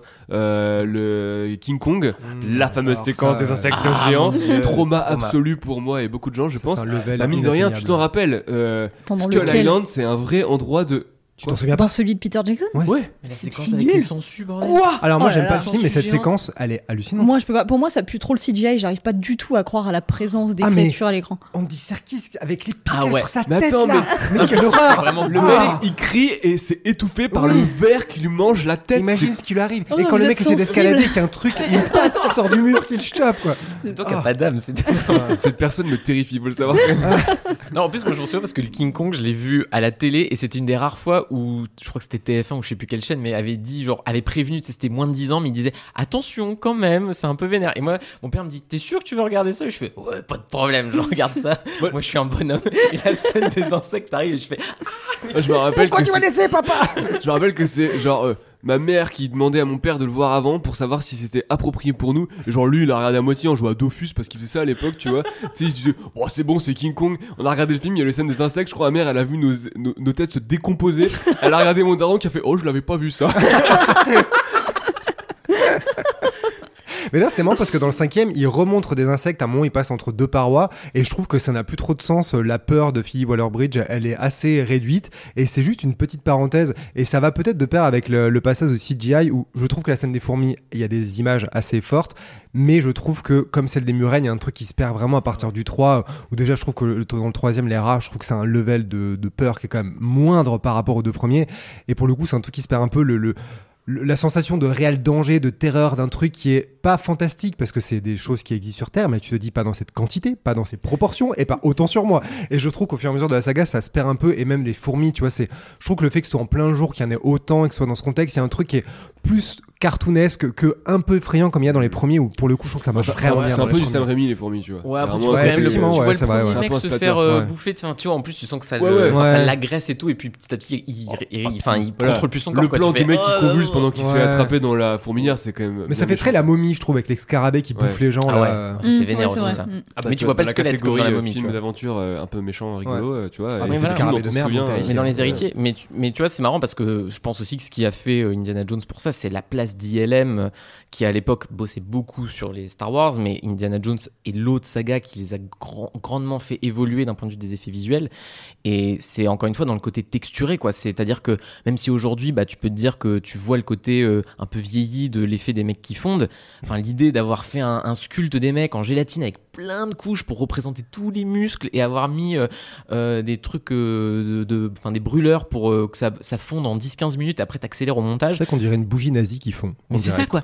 Mais en même temps, l'effet, il est saisissant parce qu'en plus, tu vois Je les lunettes tomber. T'as un truc qui est très. euh, enfin, tu sais, qui est, qui est- qui est tangible quoi. Tu vois, les- moi, c'est vraiment les lunettes qui tombent qui me fait acheter l'effet. Tu vois, tu te dis Mm. putain, mais le, le mec a vraiment son crâne, enfin, tout ce Mm. qu'il y a sur son crâne qui est parti quoi. C'est euh, l'i- l'image elle est terrible. Et pareil pour la mort de Donovan qui limite moi me Alors choque ça, c'est plus. génial. Tu vois, la, la mort de Donovan dans le 3, et ça pour l'époque c'était fou parce qu'en fait ils l'ont fait avec euh, des marionnettes, mais en fait à l'époque ils avaient ILM testé en numérique, enfin avec les outils euh, euh, de synthèse, le morphing sur euh, Willow, et en fait ils ont fait trois marionnettes différentes à différents stades d'évolution euh, de la de- Du de- temps qui passe. du temps qui passe, voilà. Et euh, c'est le morphing après qui les aide à Mm. conclure l'effet euh, en numérique techniquement. Ouais, ça, cette scène, est tellement, tellement forte avec Elsa qui hurle en face et tout. En plus, c'est cette petite conne qui lui a dit de prendre cette coupe et il est très con, lui, d'y avoir cru, hein, franchement. euh. Donc il le mérite. Ah oui, bah, en le revoyant, c'est dingue à quel point ils vont vite, mais tout le monde, hein. vraiment, elle débarque et elle dit c'est celui-là. Elle lui fait ah je le vois, c'est lui forcément, il le mange, il crève. Et ensuite t'as Indiana il mange carrément. il mange, il mange, il mange le calice, Il mange la coupe et il meurt, bizarrement. Il le boit. Ouais, ouais, je trouve que Indy lui aussi, il... Oui. ça va très vite. Il fait Mais oh font- fils de charpentier, c'est en bois, allez hop. Mais lui, à la limite, tu comprends son papa en train de mourir. Donc à la limite, tu te dis, il peut être dans l'urgence. Certes, Alors que Donovan n'a aucune raison certes, il, il vient quand même de voir le mec se momifier en temps réel devant lui et il est pas plus précautionneux que ça quoi. C'est euh, À ce moment-là, il y a, il y a plus le temps de niaiser quand même. Il faut qu'il sauve son père, donc euh, faut y aller. Ouais, alors moi justement, pourtant, euh, voilà, le 3 c'est peut-être mon préféré, ou en tout cas l'un de mes préférés, mais je trouve qu'effectivement, enfin je suis un peu déçu par ce dernier segment euh, pour euh, toutes les choses que vient de dire Mathieu, mais aussi parce que euh, cette espèce de vieux mec là qui, est- qui reste là pour garder le Graal depuis longtemps et tout. Alors j'aime bien l'idée, en vrai j'aime bien l'idée, mais j'aime pas la manière dont c'est mis en scène parce que je trouve qu'ils arrivent pas à rendre un petit peu le, le- bah, l'aspect mystique qu'il y a autour de tout ça et qu'en fait du coup il a vraiment juste l'air effectivement d'être un vieux mec en costume qui est assis sur sa chaise C'est un vieil intermittent qui a été posé là. Mais hein, vraiment. vraiment qui, qui attend de faire ses heures et euh, Depuis bien longtemps. depuis bien longtemps. Et à la fin, quand ils se barrent, alors sachant qu'ils ont tout fait s'effondrer, genre le mec qui garde le Graal depuis Ouais. des millénaires, là, les mecs ils arrivent, ils foutent le 700 bordel. ans, 700 ans. 700 c'est ans. pas mal. Euh, 700 ans, c'est déjà pas mal. Et, et, et tout s'effondre, et à cause d'eux, tu vois, à cause de leur connerie et tout. Et le mec, il est pas fâché du tout. Il est là, à la fin, il fait bon bah salut. Tu Je vois. pense qu'il est content, il est libéré, non vie. hein. Ah ouais, Ouais. bah, je sais pas, il fait une sorte de coucou. euh, Ne t'inquiète, tu auras bientôt la série spin-off préquelle sur Ah les bah. Origines du chevalier sur Disney+. Ça va durer aussi longtemps que la série Willow. attends, C'est vrai? T'es Gérard Marais trop du Elle me regarde terrifiée, quoi, j'adore. Ah non, mais il y a tellement de projets chelous qui voient le jour. Moi, je sais rien. Surtout que Ah, la il y a série les Willow, crawlers, elle a tu annulé, crois donc euh, ça marche plus. Oui, d'ailleurs, il parle anglais, ce mec-là. Je l'ai revoyé euh, en le revoyant. euh, Bah, beaucoup de gens dans Indiana Jones Oui, parlent mais anglais. bon, là, c'est quand même vraiment, vraiment étrange, quoi. Genre, ça fait 700 ans qu'il est là. et- Ah oui, d'accord. et Bah, il a eu parle le temps de anglais. potasser justement. C'est vrai qu'il avait que ça à foutre, hein, donc... euh. Enfin, je pense. Bref. je Moi, je on va pas commencer à réfléchir à cette chevalier, question. euh, oui. Mais sur les CGI, moi j'ai un vrai problème que je comprends pas par rapport à Spielberg, c'est comment il a pu valider le rendu de certaines scènes dans le 4. On en parlait, celle des singes et de Shia LaBeouf et avant les fourmis où ça passe, je ne comprends pas comment Spielberg et Lucas et tous les gens impliqués là-dedans qui sont quand même pas des manchots, comment quand tu vois le film, vraiment c'est dégueulasse. Et le moment où il se bat avec Kate Blanchett, Shia LaBeouf, c'est une idée vachement drôle qui pourrait vraiment dynamiser, ça devient un côté complètement ridicule de se battre à l'épée en avançant, c'est exactement ce que tu peux attendre d'un Indiana Jones. Mais pourquoi ce rendu vraiment Je n'arrive pas à comprendre comment, comment ils en sont arrivés là. Et pourtant, quand il fait des films aujourd'hui, Spielberg, il maîtrise très bien ces outils-là. Donc c'est pas comme si c'était un vieux con dépassé par la modernité. Donc qu'est-ce qui s'est passé sur ce Ah, film? Alors il me semble qu'ils avaient prévu de faire beaucoup plus en dur à l'origine et que c'est au fur et à mesure du tournage qu'ils se sont rendus compte que c'était vraiment beaucoup plus facile de passer par le CG et que du coup ils ont dû un peu escamoter à la dernière minute. Mais c'était pas aussi beaucoup plus simple de couper des séquences du coup, à ce stade-là euh Il y a vraiment des Ah, moments où tu dis. peux euh, couper ce moment-là. En vrai, euh, moi, ma euh, grande bah, tu surprise, le 4 va quand même assez passe pas par les arbres, quoi. C'est rien Bah, que ça. En plus, Après, il atterrit dans les jeeps, ça ne sert à rien, tu vois. C'est pas comme si les singes faisaient un truc Mais spécial lui, après, je crois qu'il tenait vraiment Ah, à ce, enfin, il tenait vraiment à ses traits Tarzan. Euh, ça, je crois que Spielberg, il en avait pas mal parlé. Mhm. Mais c'est vrai que oui, c'est vraiment dans l'exécution où tu, tu ne comprends pas. Mais c'est des aléas comme ça, je pense, de ces de cette période-là dans les années 2000, tu vois, bah, on parlait de King Kong, j'adore Jackson et globalement King Ouais. Kong est un très beau film, mais euh, Mais c'est un peu dégueulasse. il y, a, deux trois passages, le passage avec les diplodocus, c'est un Oh, peu ouais. en termes de CGI, Là, là, c'est là, j'entends rien. C'est la vérité. C'est la vérité quand même. Mais, Non, mais euh, c'est là peut-être un truc qui se perd quand même objectivement dans la saga, euh, même si peut-être le 5 c'est moins pire, mais j'ai aussi, bah, tu parlais des Murennes où il y a quand même un rendu, une maîtrise qui est un peu plus floue sur Ouais. à quel point on montre les choses, on les met Mhm. dans l'obscurité. Je trouve que dans le 4 c'est beaucoup trop la lumière, dans le 5 c'est peut-être un peu trop dans l'obscurité, mais en tout cas il y a un truc qui se perd vraiment et sans vouloir faire les vieux cons de c'était mieux en effet physique, quand tu vois les trois premiers, peu importe ce que t'en penses, il y a quand même une qualité, une solidité de tous les instants. Et même dans le truc de la mine, même dans les moments où ils vont un peu loin, qu'il y a de la lave et qu'il y a tout un tas de trucs, c'est extrêmement cohérent, c'est maîtrisé. Et à partir du 4, t'as vraiment des moments, enfin, désolé, je vais reparler du gros plan de l'alien de merde là, mais Ouais. à quel moment il se dit qu'il y a un- une quelconque magie qui survit à ça? Et quand le tourbillon arrive et que ça, que ça apporte. En fait, t'es obligé tout, de te ouais. dire, mais je vois toutes les coutures de ce qui se passe à l'écran là. Au-delà de ce que je pense de l'idée, de la théorie de, de l'alien et tout ça, euh, que tu aimes ou que tu aimes pas, dans le rendu vraiment, tu te dis, mais là, il y a un pas de côté, c'est vraiment bizarre. Imagine, on fait un grand écran large où on passe un film où à la fin l'alien il est en gros plan et c'est dégueulasse. Ce serait marrant quand même. Quel petit bâtard Je comprenais pas de quoi tu parlais au départ. merveilleux. Ah. Sauf qu'on a dit que dans Indiana, Indiana Jones 4, contrairement à Signe, il y a trop de fautes. Je pense que moi, s'il y avait que l'alien, j'aurais pas de problème. Le, le fait est qu'avant, le frégo me dérange pas tant que ça, mais la poursuite de la jungle, c'est un level euh, beaucoup plus haut, et le fait qu'il y ait l'alien à la fin, c'est le troisième clou dans le cercueil. Donc, ça n'a rien à voir. Mais pour le coup, pour le coup je trouve le 5 euh, intéressant par rapport à ça parce que ça devient pour moi un peu le sujet du film. Là où le Totalement. 4 euh, se foire par rapport à ça. Le fait qu'ils assument dès le début cette fameuse séquence euh, euh, rajeunie où la première apparition c'est un gros plan sur sa gueule euh, rajeunie. Euh, c'est c'est un- c'est intéressant qu'ils l'assument et surtout que ça devienne vraiment un des sujets du film. Euh, le passéisme, la technologie, etc. Bah alors moi justement je trouve ça un petit peu lourd. Encore une fois j'aime le 5 et voilà mais c'est vrai que comme le disait Antoine c'est toujours hyper important dans les films de la saga l'apparition la première apparition dans le film d'Indiana Jones. Et donc là on sent que c'est pareil. Ils veulent essayer bah, de- de- d'en faire quelque chose. Il y a un suspense au départ il y a le sac sur sa tête tout ça.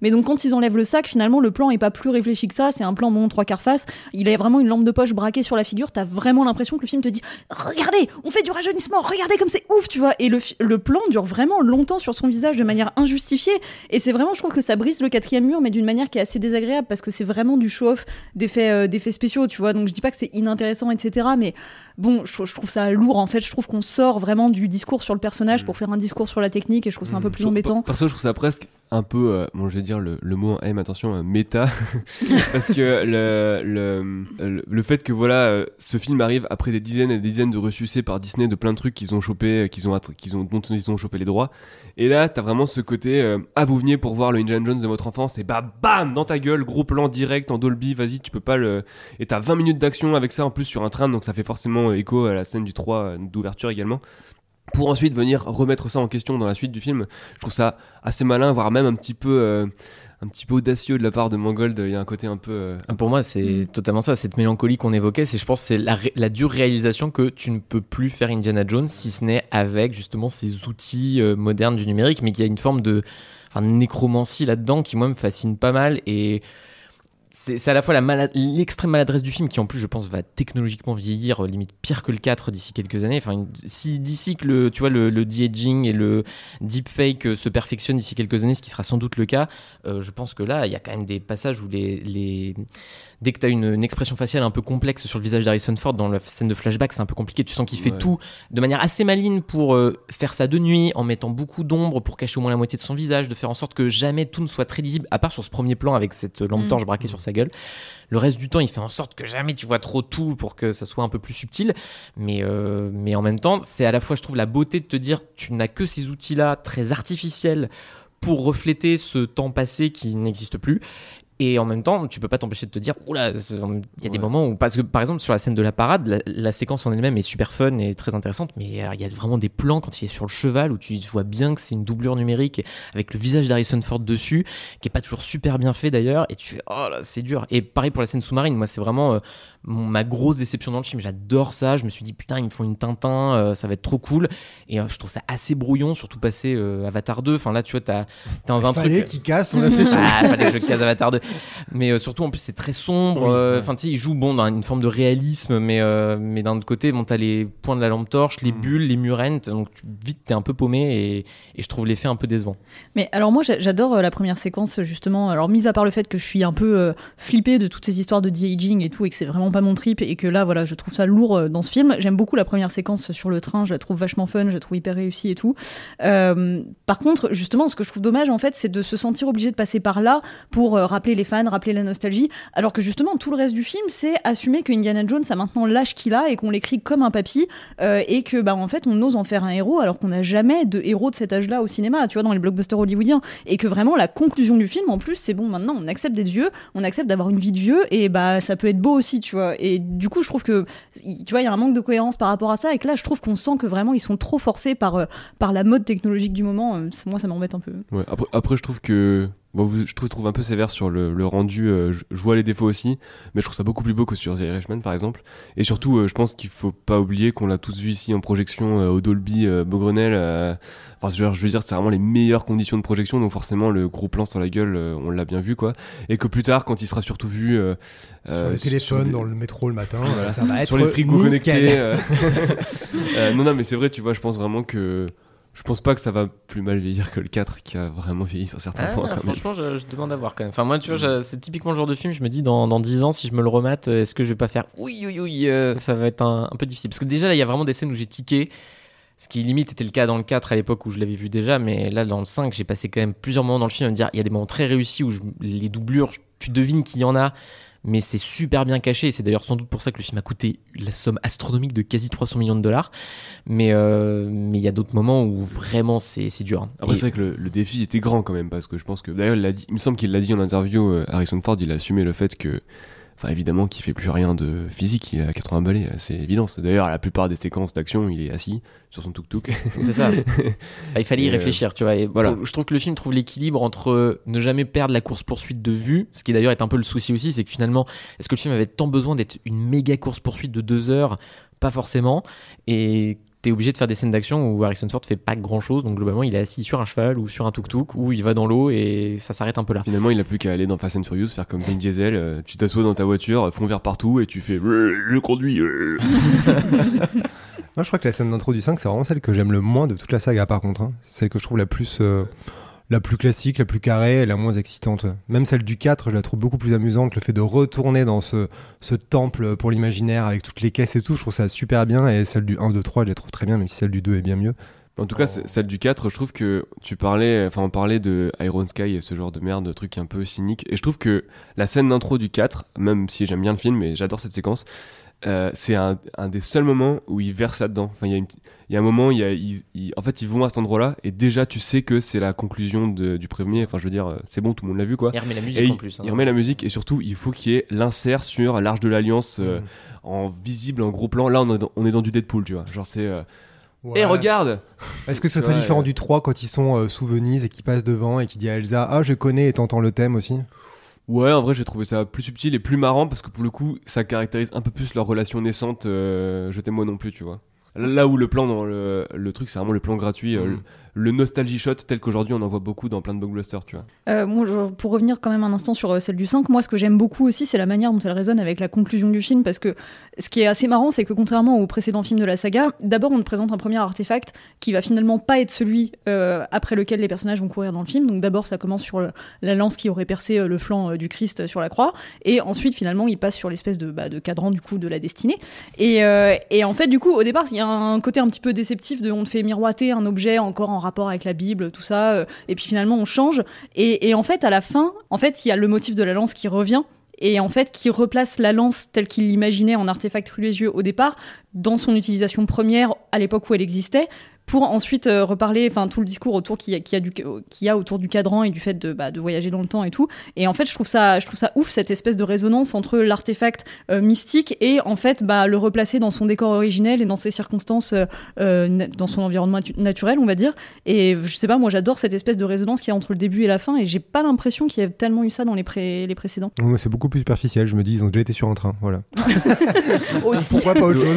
D'autant que la séquence du 3 pour le coup est vraiment mémorable. Ouais. Euh, Ah ce- Je crois que Judith, elle aime pas trop aient- non plus. Elle aime vraiment rien. Le Voilà, 3, que- si. Non, l'intro du 3, c'est pas toi qui m'as dit que tu lui as trouvé un peu. euh, Attends, l'intro du 3, c'est lequel déjà Il est D'accord, jeune alors, et- Quand Il y a le train du cirque. Ah oui, non, ouais. T'as ce truc quand même, enfin, ils ont été jusqu'à faire des animatroniques de girafes qui dépassent juste pour l'esthétique de il y a des girafes qui dépassent du train, Oui. enfin, c'était vraiment pas obligatoire. Donc ça crée C'est une attention quand du tu détail. jouais à l'adaptation Lego, c'était un des meilleurs niveaux parce que justement, t'avais plein d'obstacles permanents comme ça, de Je wagon en m'attendais wagon. pas à ça. C'était trop bien. Non, je mais t'attendais pas à celle-là. Cette séquence, je la trouve rigolote, mais limite en tant que court métrage, tu Mais en fait, un, un ami m'a fait remarquer, et je trouve qu'il a assez raison, euh, que en fait, euh, elle est lourdingue dans la manière dont elle va essayer de te placer en, en 10 minutes de film tous euh, les éléments qui vont faire la légende d'Indiana Jones de pourquoi le chapeau, pourquoi le fouet, pourquoi la, la phobie des serpents. Ouais, au point de justifier une cicatrice que Harrison Ouais. Ford a naturellement, c'est assez Oui, enfin naturellement euh, Ouais. qu'il a eu dans sa jeunesse quoi. Et donc là, il y a un côté un peu trop cartoonesque pour le coup. En plus, euh, moi, j'ai absolument rien contre River Phoenix, mais j'ai beaucoup de mal à croire que c'est Harrison Ford jeune. Alors, je suis contre le de-aging en même temps. Je- voilà. Une femme de paradoxe. voilà. Donc ouais, je suis moyennement séduite par, euh, par celle-là, mais en même temps, c'est c'est aussi ce qui fait le charme du 3 et qui malgré tout reste un de mes préférés, c'est euh, que par, euh, il est trop cartoonesque, un peu trop Looney Tunesque sur euh, plein d'aspects et qu'en même temps, bon, c'est un peu marrant, euh, c'est divertissant. Mais pour J'ai revenir à ce que passé un beau moment. Voilà. Voilà, j'ai posé- posé, j'ai mon posé cerveau. mon cerveau.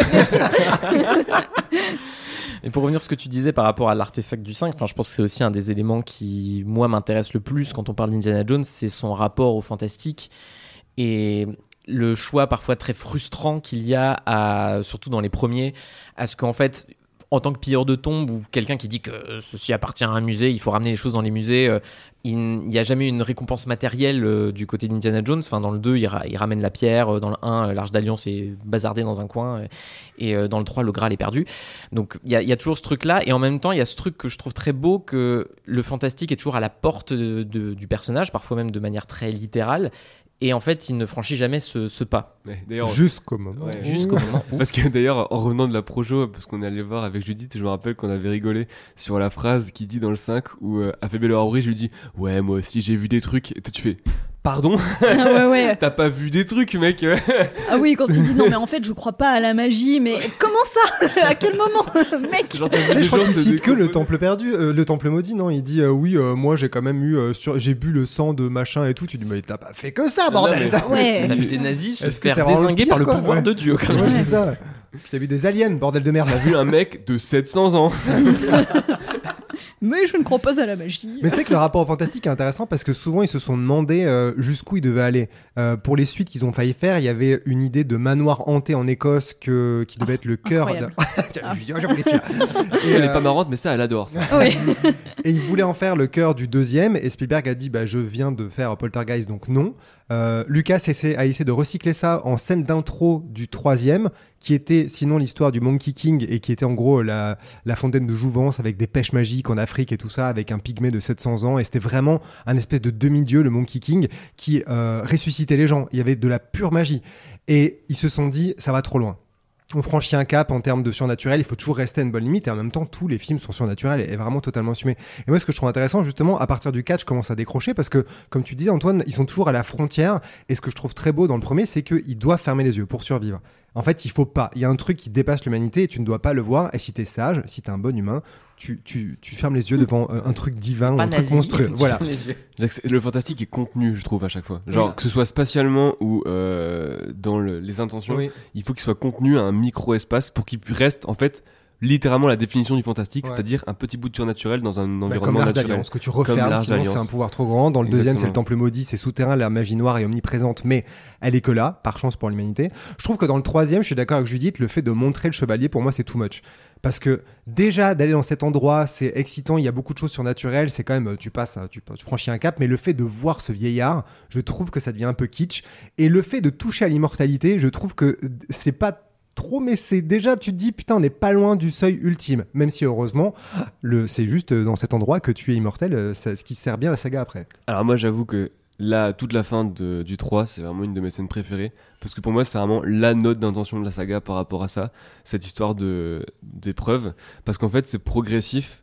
Au début, euh, c'est purement euh, scientifique, les épreuves qui doivent passer. Enfin, ils déconstruisent le mythe du euh, la maxime, l'énigme, etc. par un truc scientifique qu'il faut s'agenouiller, machin. Ensuite, c'est carrément cinématographique le, le trick en fait, parce que c'est euh, une illusion d'optique qui n'a aucun sens si tu la regardes d'un point de vue. Pas de euh, Dieu. oui. Voilà, c'est ça, mais c'est ça. quoi, j'ai envie de dire, tu veux pas t'accroupir et poser ta main plutôt que de mettre ton pied Oui, non, mais de euh, toute façon, tu réfléchis 5 secondes, ça n'a pas trop de sens. Mais c'est ça, en fait, c'est euh, l'énigme n'est plus juste scientifique, mais carrément cinématographique. Donc on passe un palier dans euh, l'abstraction, on va dire.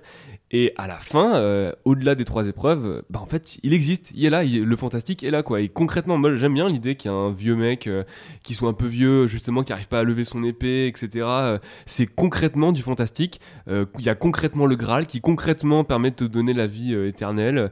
Et euh, sauf que, bah voilà, c'est contenu et euh, c'est un truc. et je trouve que c'est vraiment tout Indiana Jones est là en fait. Tu passes ces étapes là et au-delà de ça, même presque tout le cinéma de Spielberg est là quoi. C'est vraiment il faut y croire, mais si tu crois sans savoir que c'est un truc fantastique en fait, et bah ça va forcément se retourner contre toi. Et passer toutes ces étapes, c'est vraiment pour moi ce qui fait que j'aime son cinéma en tout cas. Mais c'est ça, moi, pour moi, c'est aussi ce qui a fait qu'on aime autant ces films-là en tant que films d'imaginaire, mais aussi dans la filmo de Spielberg, c'est qu'effectivement, c'est des films qui, de toute façon, ont comme question centrale la croyance qu'on a dans l'imaginaire et euh, la façon qu'a Spielberg de mettre en scène son amour justement de ce cinéma d'aventure, de ces sérioles d'avant.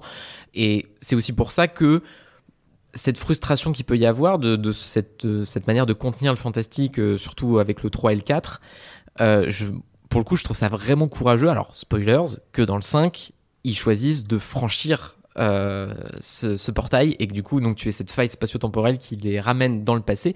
D'autant que finalement, ce dont tout le, le 5 parle, c'est de cette frustration qu'a Indiana Jones, de cette dit j'ai fait quoi de ma vie en fait, euh, à courir oh, après. Si peu, non, si Si lui peu. déprimé, non qu'est-ce mais tu vois de, courir justement de courir après l'histoire pour finalement toujours en avoir une bribe mais qui lui échappe toujours en Mm. fait tu vois le Graal lui échappe euh, le- la pierre il est obligé de la ramener c'est-à-dire on lui il parle tu sais tout le film de euh, euh, fortune et gloire mais finalement euh, il l'a pas en fait cette fortune et cette gloire et c'est nécessaire d'ailleurs qu'il abandonne ça toujours derrière et il l'accepte mais là dans le 5 il y a ce truc où soudainement ce hors-champ qui a toujours été l'histoire dont il perçoit toujours une petite bribe que soudainement enfin il a l'occasion de vraiment interagir avec et que ce soit donc à travers cette rencontre avec euh, Archimède et, tout ça, je trouve que c'est une idée qui était franchement casse-gueule sur le papier et je pense que c'est un des éléments qui va clairement le diviser le plus euh, autour du film. Mais je trouve ça franchement très beau que pour conclure la saga, ils aient choisi de franchir ce pas-là, de d'amener la saga dans cette autre direction. Après, après, ça reste contenu, parce que le twist étant que c'est un cercle. Enfin, en fait, ils vont pas vraiment dans le temps, ils reviennent à une époque précise pour machin, et je trouve ça assez malin. Ah, c'est contenu, mais tu passes quand même de longues minutes dans. Bien euh, évidemment. Il y, a- il y a littéralement le fait au puits qu'il du fou, derrière. Ne dis pas, ne dis pas ce mot. Il est dangereux. Euh, tu passes littéralement le, le portail euh, pour arriver. euh, Donc oui, effectivement, il y a ce truc-là euh, que moi aussi je trouve ça très malin, mais aussi contenu dans le sens où je trouve que, comme tu dis, c'est hyper euh, casse-gueule, mais ça marche parce que c'est très bien mis en scène. Et j'aime beaucoup l'idée euh, de laisser la caméra dans l'avion tout le temps où il survole le truc pour rester euh, du point de vue des gens technologiques qui ont un point de vue sur sur un truc fantastique, ce qui, ce qui fait que ça fonctionne vraiment bien, je trouve. Et en même temps, il y croit. Enfin, tu vois, là pour le coup, ça renvoie aussi à ce que Spielberg fait, c'est que là, Mangold, il croit à Donf et quand il te fait, enfin, du coup, c'est vraiment une scène de péplum sur la fin avec euh, avec Archimède qui débarque et tout ça, et tu te dis, ok, il y va quoi. Et vraiment sur le moment, je me suis dit, mais jusqu'où il va aller avec ce concept-là et cette idée de séquence? Et à la fin, vraiment, il, il va à donf, il te filme les mecs en toche. c'est ça qui manquait. Archimède et les dinosaures. Non, moi, vraiment, c'est à ce moment-là que je décroche totalement. Je comprends pourquoi l'évolution vous intéresse, euh, mais euh, le fait de. C'est le portail qu'on voyait dans le 4 avec les êtres interdimensionnels qui ne sont pas des aliens, euh, copyright George Lucas, c'est le portail qui ne franchissait pas. Et déjà, au seuil du portail, je trouvais que c'était trop de voir toutes les couleurs, le tourbillon autour, euh, le fait que ça emporte des choses mais pas d'autres. Et dans le cinquième, le fait de plonger de l'autre côté, c'est exactement la limite que je ne veux pas voir et que j'ai pas besoin de voir pour que mon imaginaire prenne le relais et que je vois pas le cinéma. Et moi, je trouve que la séquence d'Archimède est super laide et je n'y crois pas du tout. Et c'est pas, je, peu importe si James Mangold y croit et son équipe, hein, j'espère pour eux, mais moi, j'y crois pas du tout. Ça dure beaucoup trop longtemps. Je me dis, mais jusqu'où va aller? Ça dure un long moment. Et quand il est posé devant Archimède, devant le- sur la pelouse de merde là, et qui dit, oh laisse-moi la Phoebe, je- mais euh, je suis tellement plus là. Mais vraiment, moi, j'ai complètement déserté. Quoi. Tu ne crois pas qu'on puisse remonter le temps avec un cadran magique? Déçu. Déçu. Non mais alors moi je suis un peu partagée enfin sur cette séquence moi j'aime beaucoup l'idée après je suis d'accord pour dire que dans la réalisation c'est pas très beau et que euh, Archimède il a vraiment l'air euh, du, du, du- je sais pas du kidam Bah, d'un- euh, D'un un- autre intermittent euh, en peine, comme, Exactement. comme le chevalier du 3, hein, vraiment. non mais vraiment je trouve que voilà ils ont du mal à, à mettre en scène leur personnage historique je trouve et en même temps ça va avec l'idée que justement euh, personnage historique ou pas c'est euh, un, un mec un mec comme un autre tu vois c'est jamais qu'un humain donc en même temps euh, voilà ça a une certaine logique Je pas pense très qu'avec beau un caméo de George Clooney, ça aurait mieux marché. C'est Sûrement. ça qui manque. Voilà. de Henri Cavill sans moustache Ça dresse le parallèle avec ce que tu disais sur euh, euh, Indy qui euh, finalement euh, assume désormais d'être un vieux comme tout le monde en fait, Mm. genre une vieille personne comme tout le monde. Il y a aussi cette idée, il y a le parallèle qui se fait entre les deux de Archimède, c'est pas juste un nom que tu dis dans les bouquins ou qui est un truc de légende, c'est un mec comme tout le monde aussi. euh, bah oui J'aime bien. Mais c'est ça que j'aime beaucoup, et surtout qu'en plus, à ce stade, dans la saga euh, Indiana Jones, pour nous, public, dans notre imaginaire, c'est aussi devenu une légende euh, historique, etc. Et je trouve ça, euh, j'ai beau trouver la séquence pas très belle, je suis vraiment emportée par la poésie de, de l'idée que lui, en fait, il sent qu'il est dépassé de- dans le monde actuel dans lequel il vit, et que du coup, bah, en fait, c'est là qu'il qu'il est, c'est à cette, cette époque-là qu'il est vraiment censé appartenir, et que maintenant, il peut vraiment intégrer l'histoire avec un grand H pour de vrai, et terminer là, après ce, ce à quoi, enfin, ce, à- ce après quoi il a, il a couru toute sa vie. Et donc je trouve ça très très beau et je trouve ça encore plus beau que finalement on lui dise mais en fait non, euh, c'est beau aussi en fait de vivre à ton époque même si t'es pas un héros, même si t'es pas Archimède. Et euh, Tu veux dire quand on l'assomme et qu'on le ramène dans le présent, c'est très beau. bah oui, non mais oui, Ouais, en je- vrai. je, je suis d'accord pour le coup. Ouais, ouais. Et scène. voilà, je- esthétiquement parlant, je suis d'accord que c'est pas génial, mais dans l'idée, enfin moi ça me conquit vraiment. Et ça amène une autre question, je trouve assez belle, c'est que dans les premiers, tu ce jeu avec l'occulte et l'imaginaire collectif sur notamment le fait qu'Hitler aimait beaucoup, enfin voulait développer l'armée nazie avec l'occulte, ce genre de choses-là, mais ça amène toujours cette idée qu'Indiana Jones se bat aussi contre le temps euh, et contre son époque et contre les guerres de son époque, mais donc aussi contre le, le problème potentiel de l'Uchronie et donc de la réécriture de l'histoire. Et en fait, je trouve que là, Indiana Jones 5, il y a un truc passionnant, c'est qu'avec ces personnages de nazis euh, dans, le, dans les années 60 qui espèrent faire revenir le Reich, euh, t'as ce truc du potentiel révisionnisme et de ces mecs qui, du coup, littéralement disent là, on va utiliser l'objet magique pour réécrire l'histoire.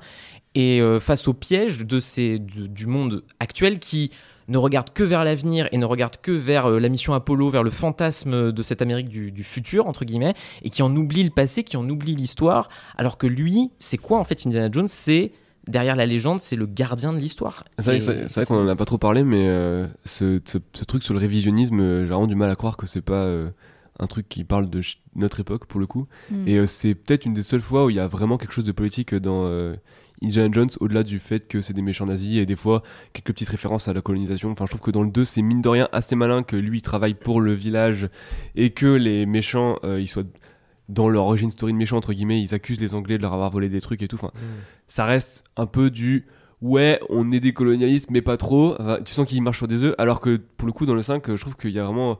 C'est léger, mais c'est pas inintéressant le truc sur le révisionnisme aujourd'hui. En fait, moi, ce qui me touche dans ces films-là, sur le fantastique, c'est l'humilité qu'on t'explique que l'humain doit avoir face à ça et que les méchants n'ont pas en voulant contrôler un truc qui les dépasse. Et c'est ça que, qui, pour moi, rend l'aventure toujours très belle et poétique, justement, c'est qu'à chaque fois, il touche du bout des doigts et le truc le dépasse. Le truc a deux doigts de le consumer dans le deuxième. Il y a toujours un truc de Icar doit pas aller trop près du soleil et Indiana Jones doit pas aller trop près des trucs qui le dépassent. Il doit laisser vraiment les, les objets. Bon, il doit les voler, les ramener en Amérique, peut-être, mais il doit ne pas euh, affronter un truc qui nous dépasse. Et c'est ça que je trouve toujours très beau dans la science-fiction, dans le fantastique.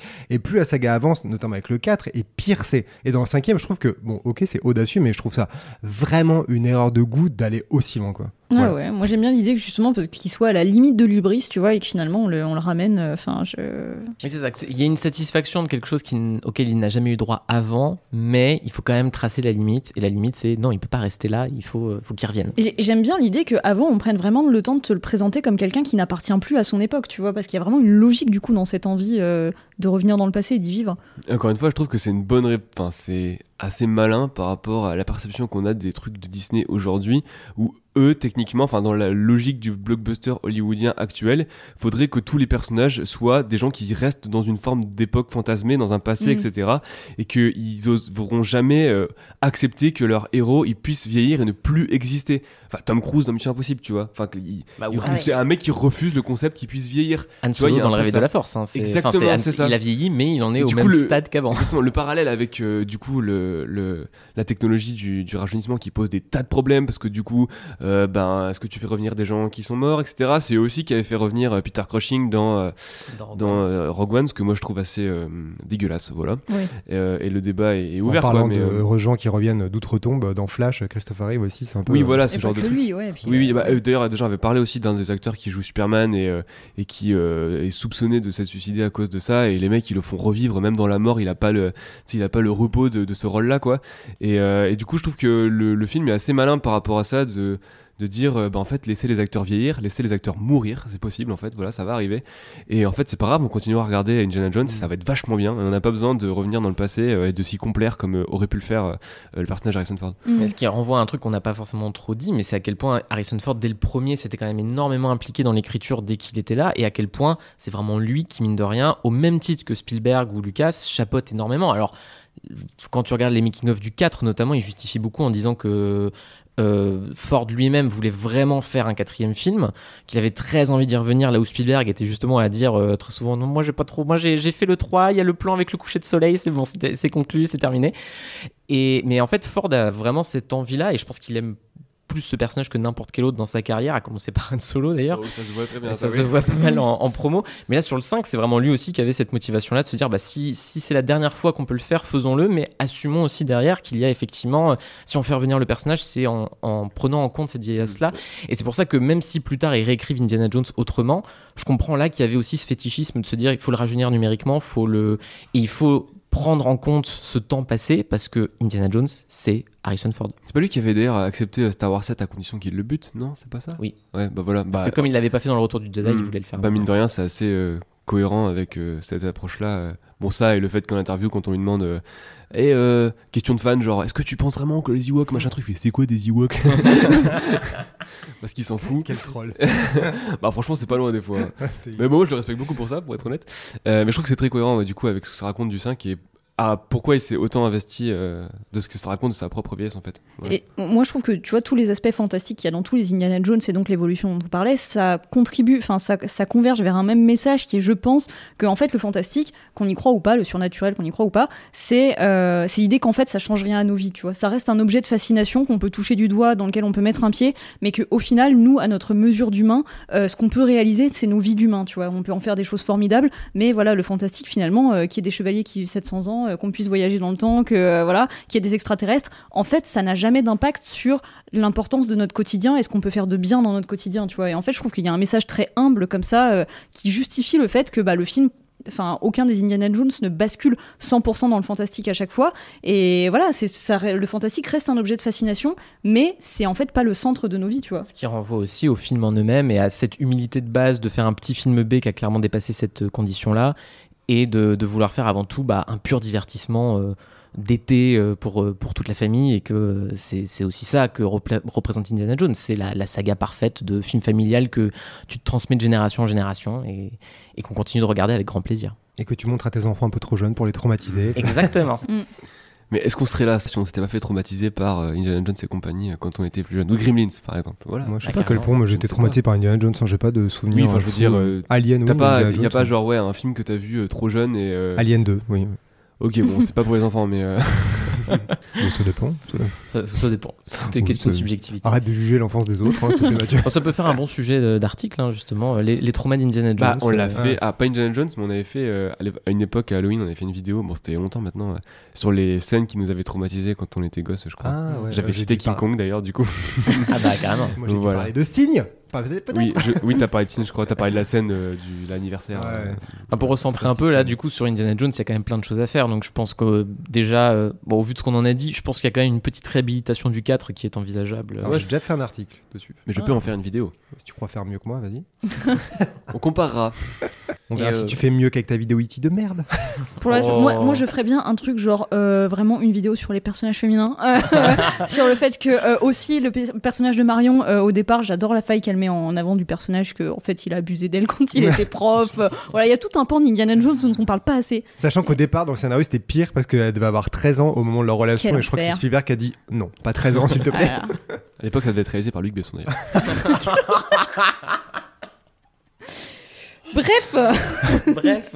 Bon, sinon, on peut faire un truc sur le rapport à la technologie avec le- la sortie du nouveau film. Ça, je pense que c'est forcément toujours euh, intéressant pour. euh.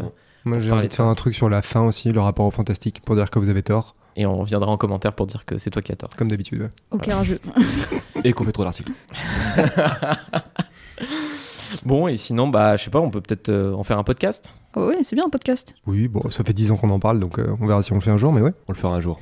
On peut y arriver. Et pour ça, il faudrait bien évidemment que les gens pensent euh, à mettre 5 étoiles, à mettre des commentaires et à s'abonner au podcast sur les diverses plateformes euh, disponibles. Évidemment.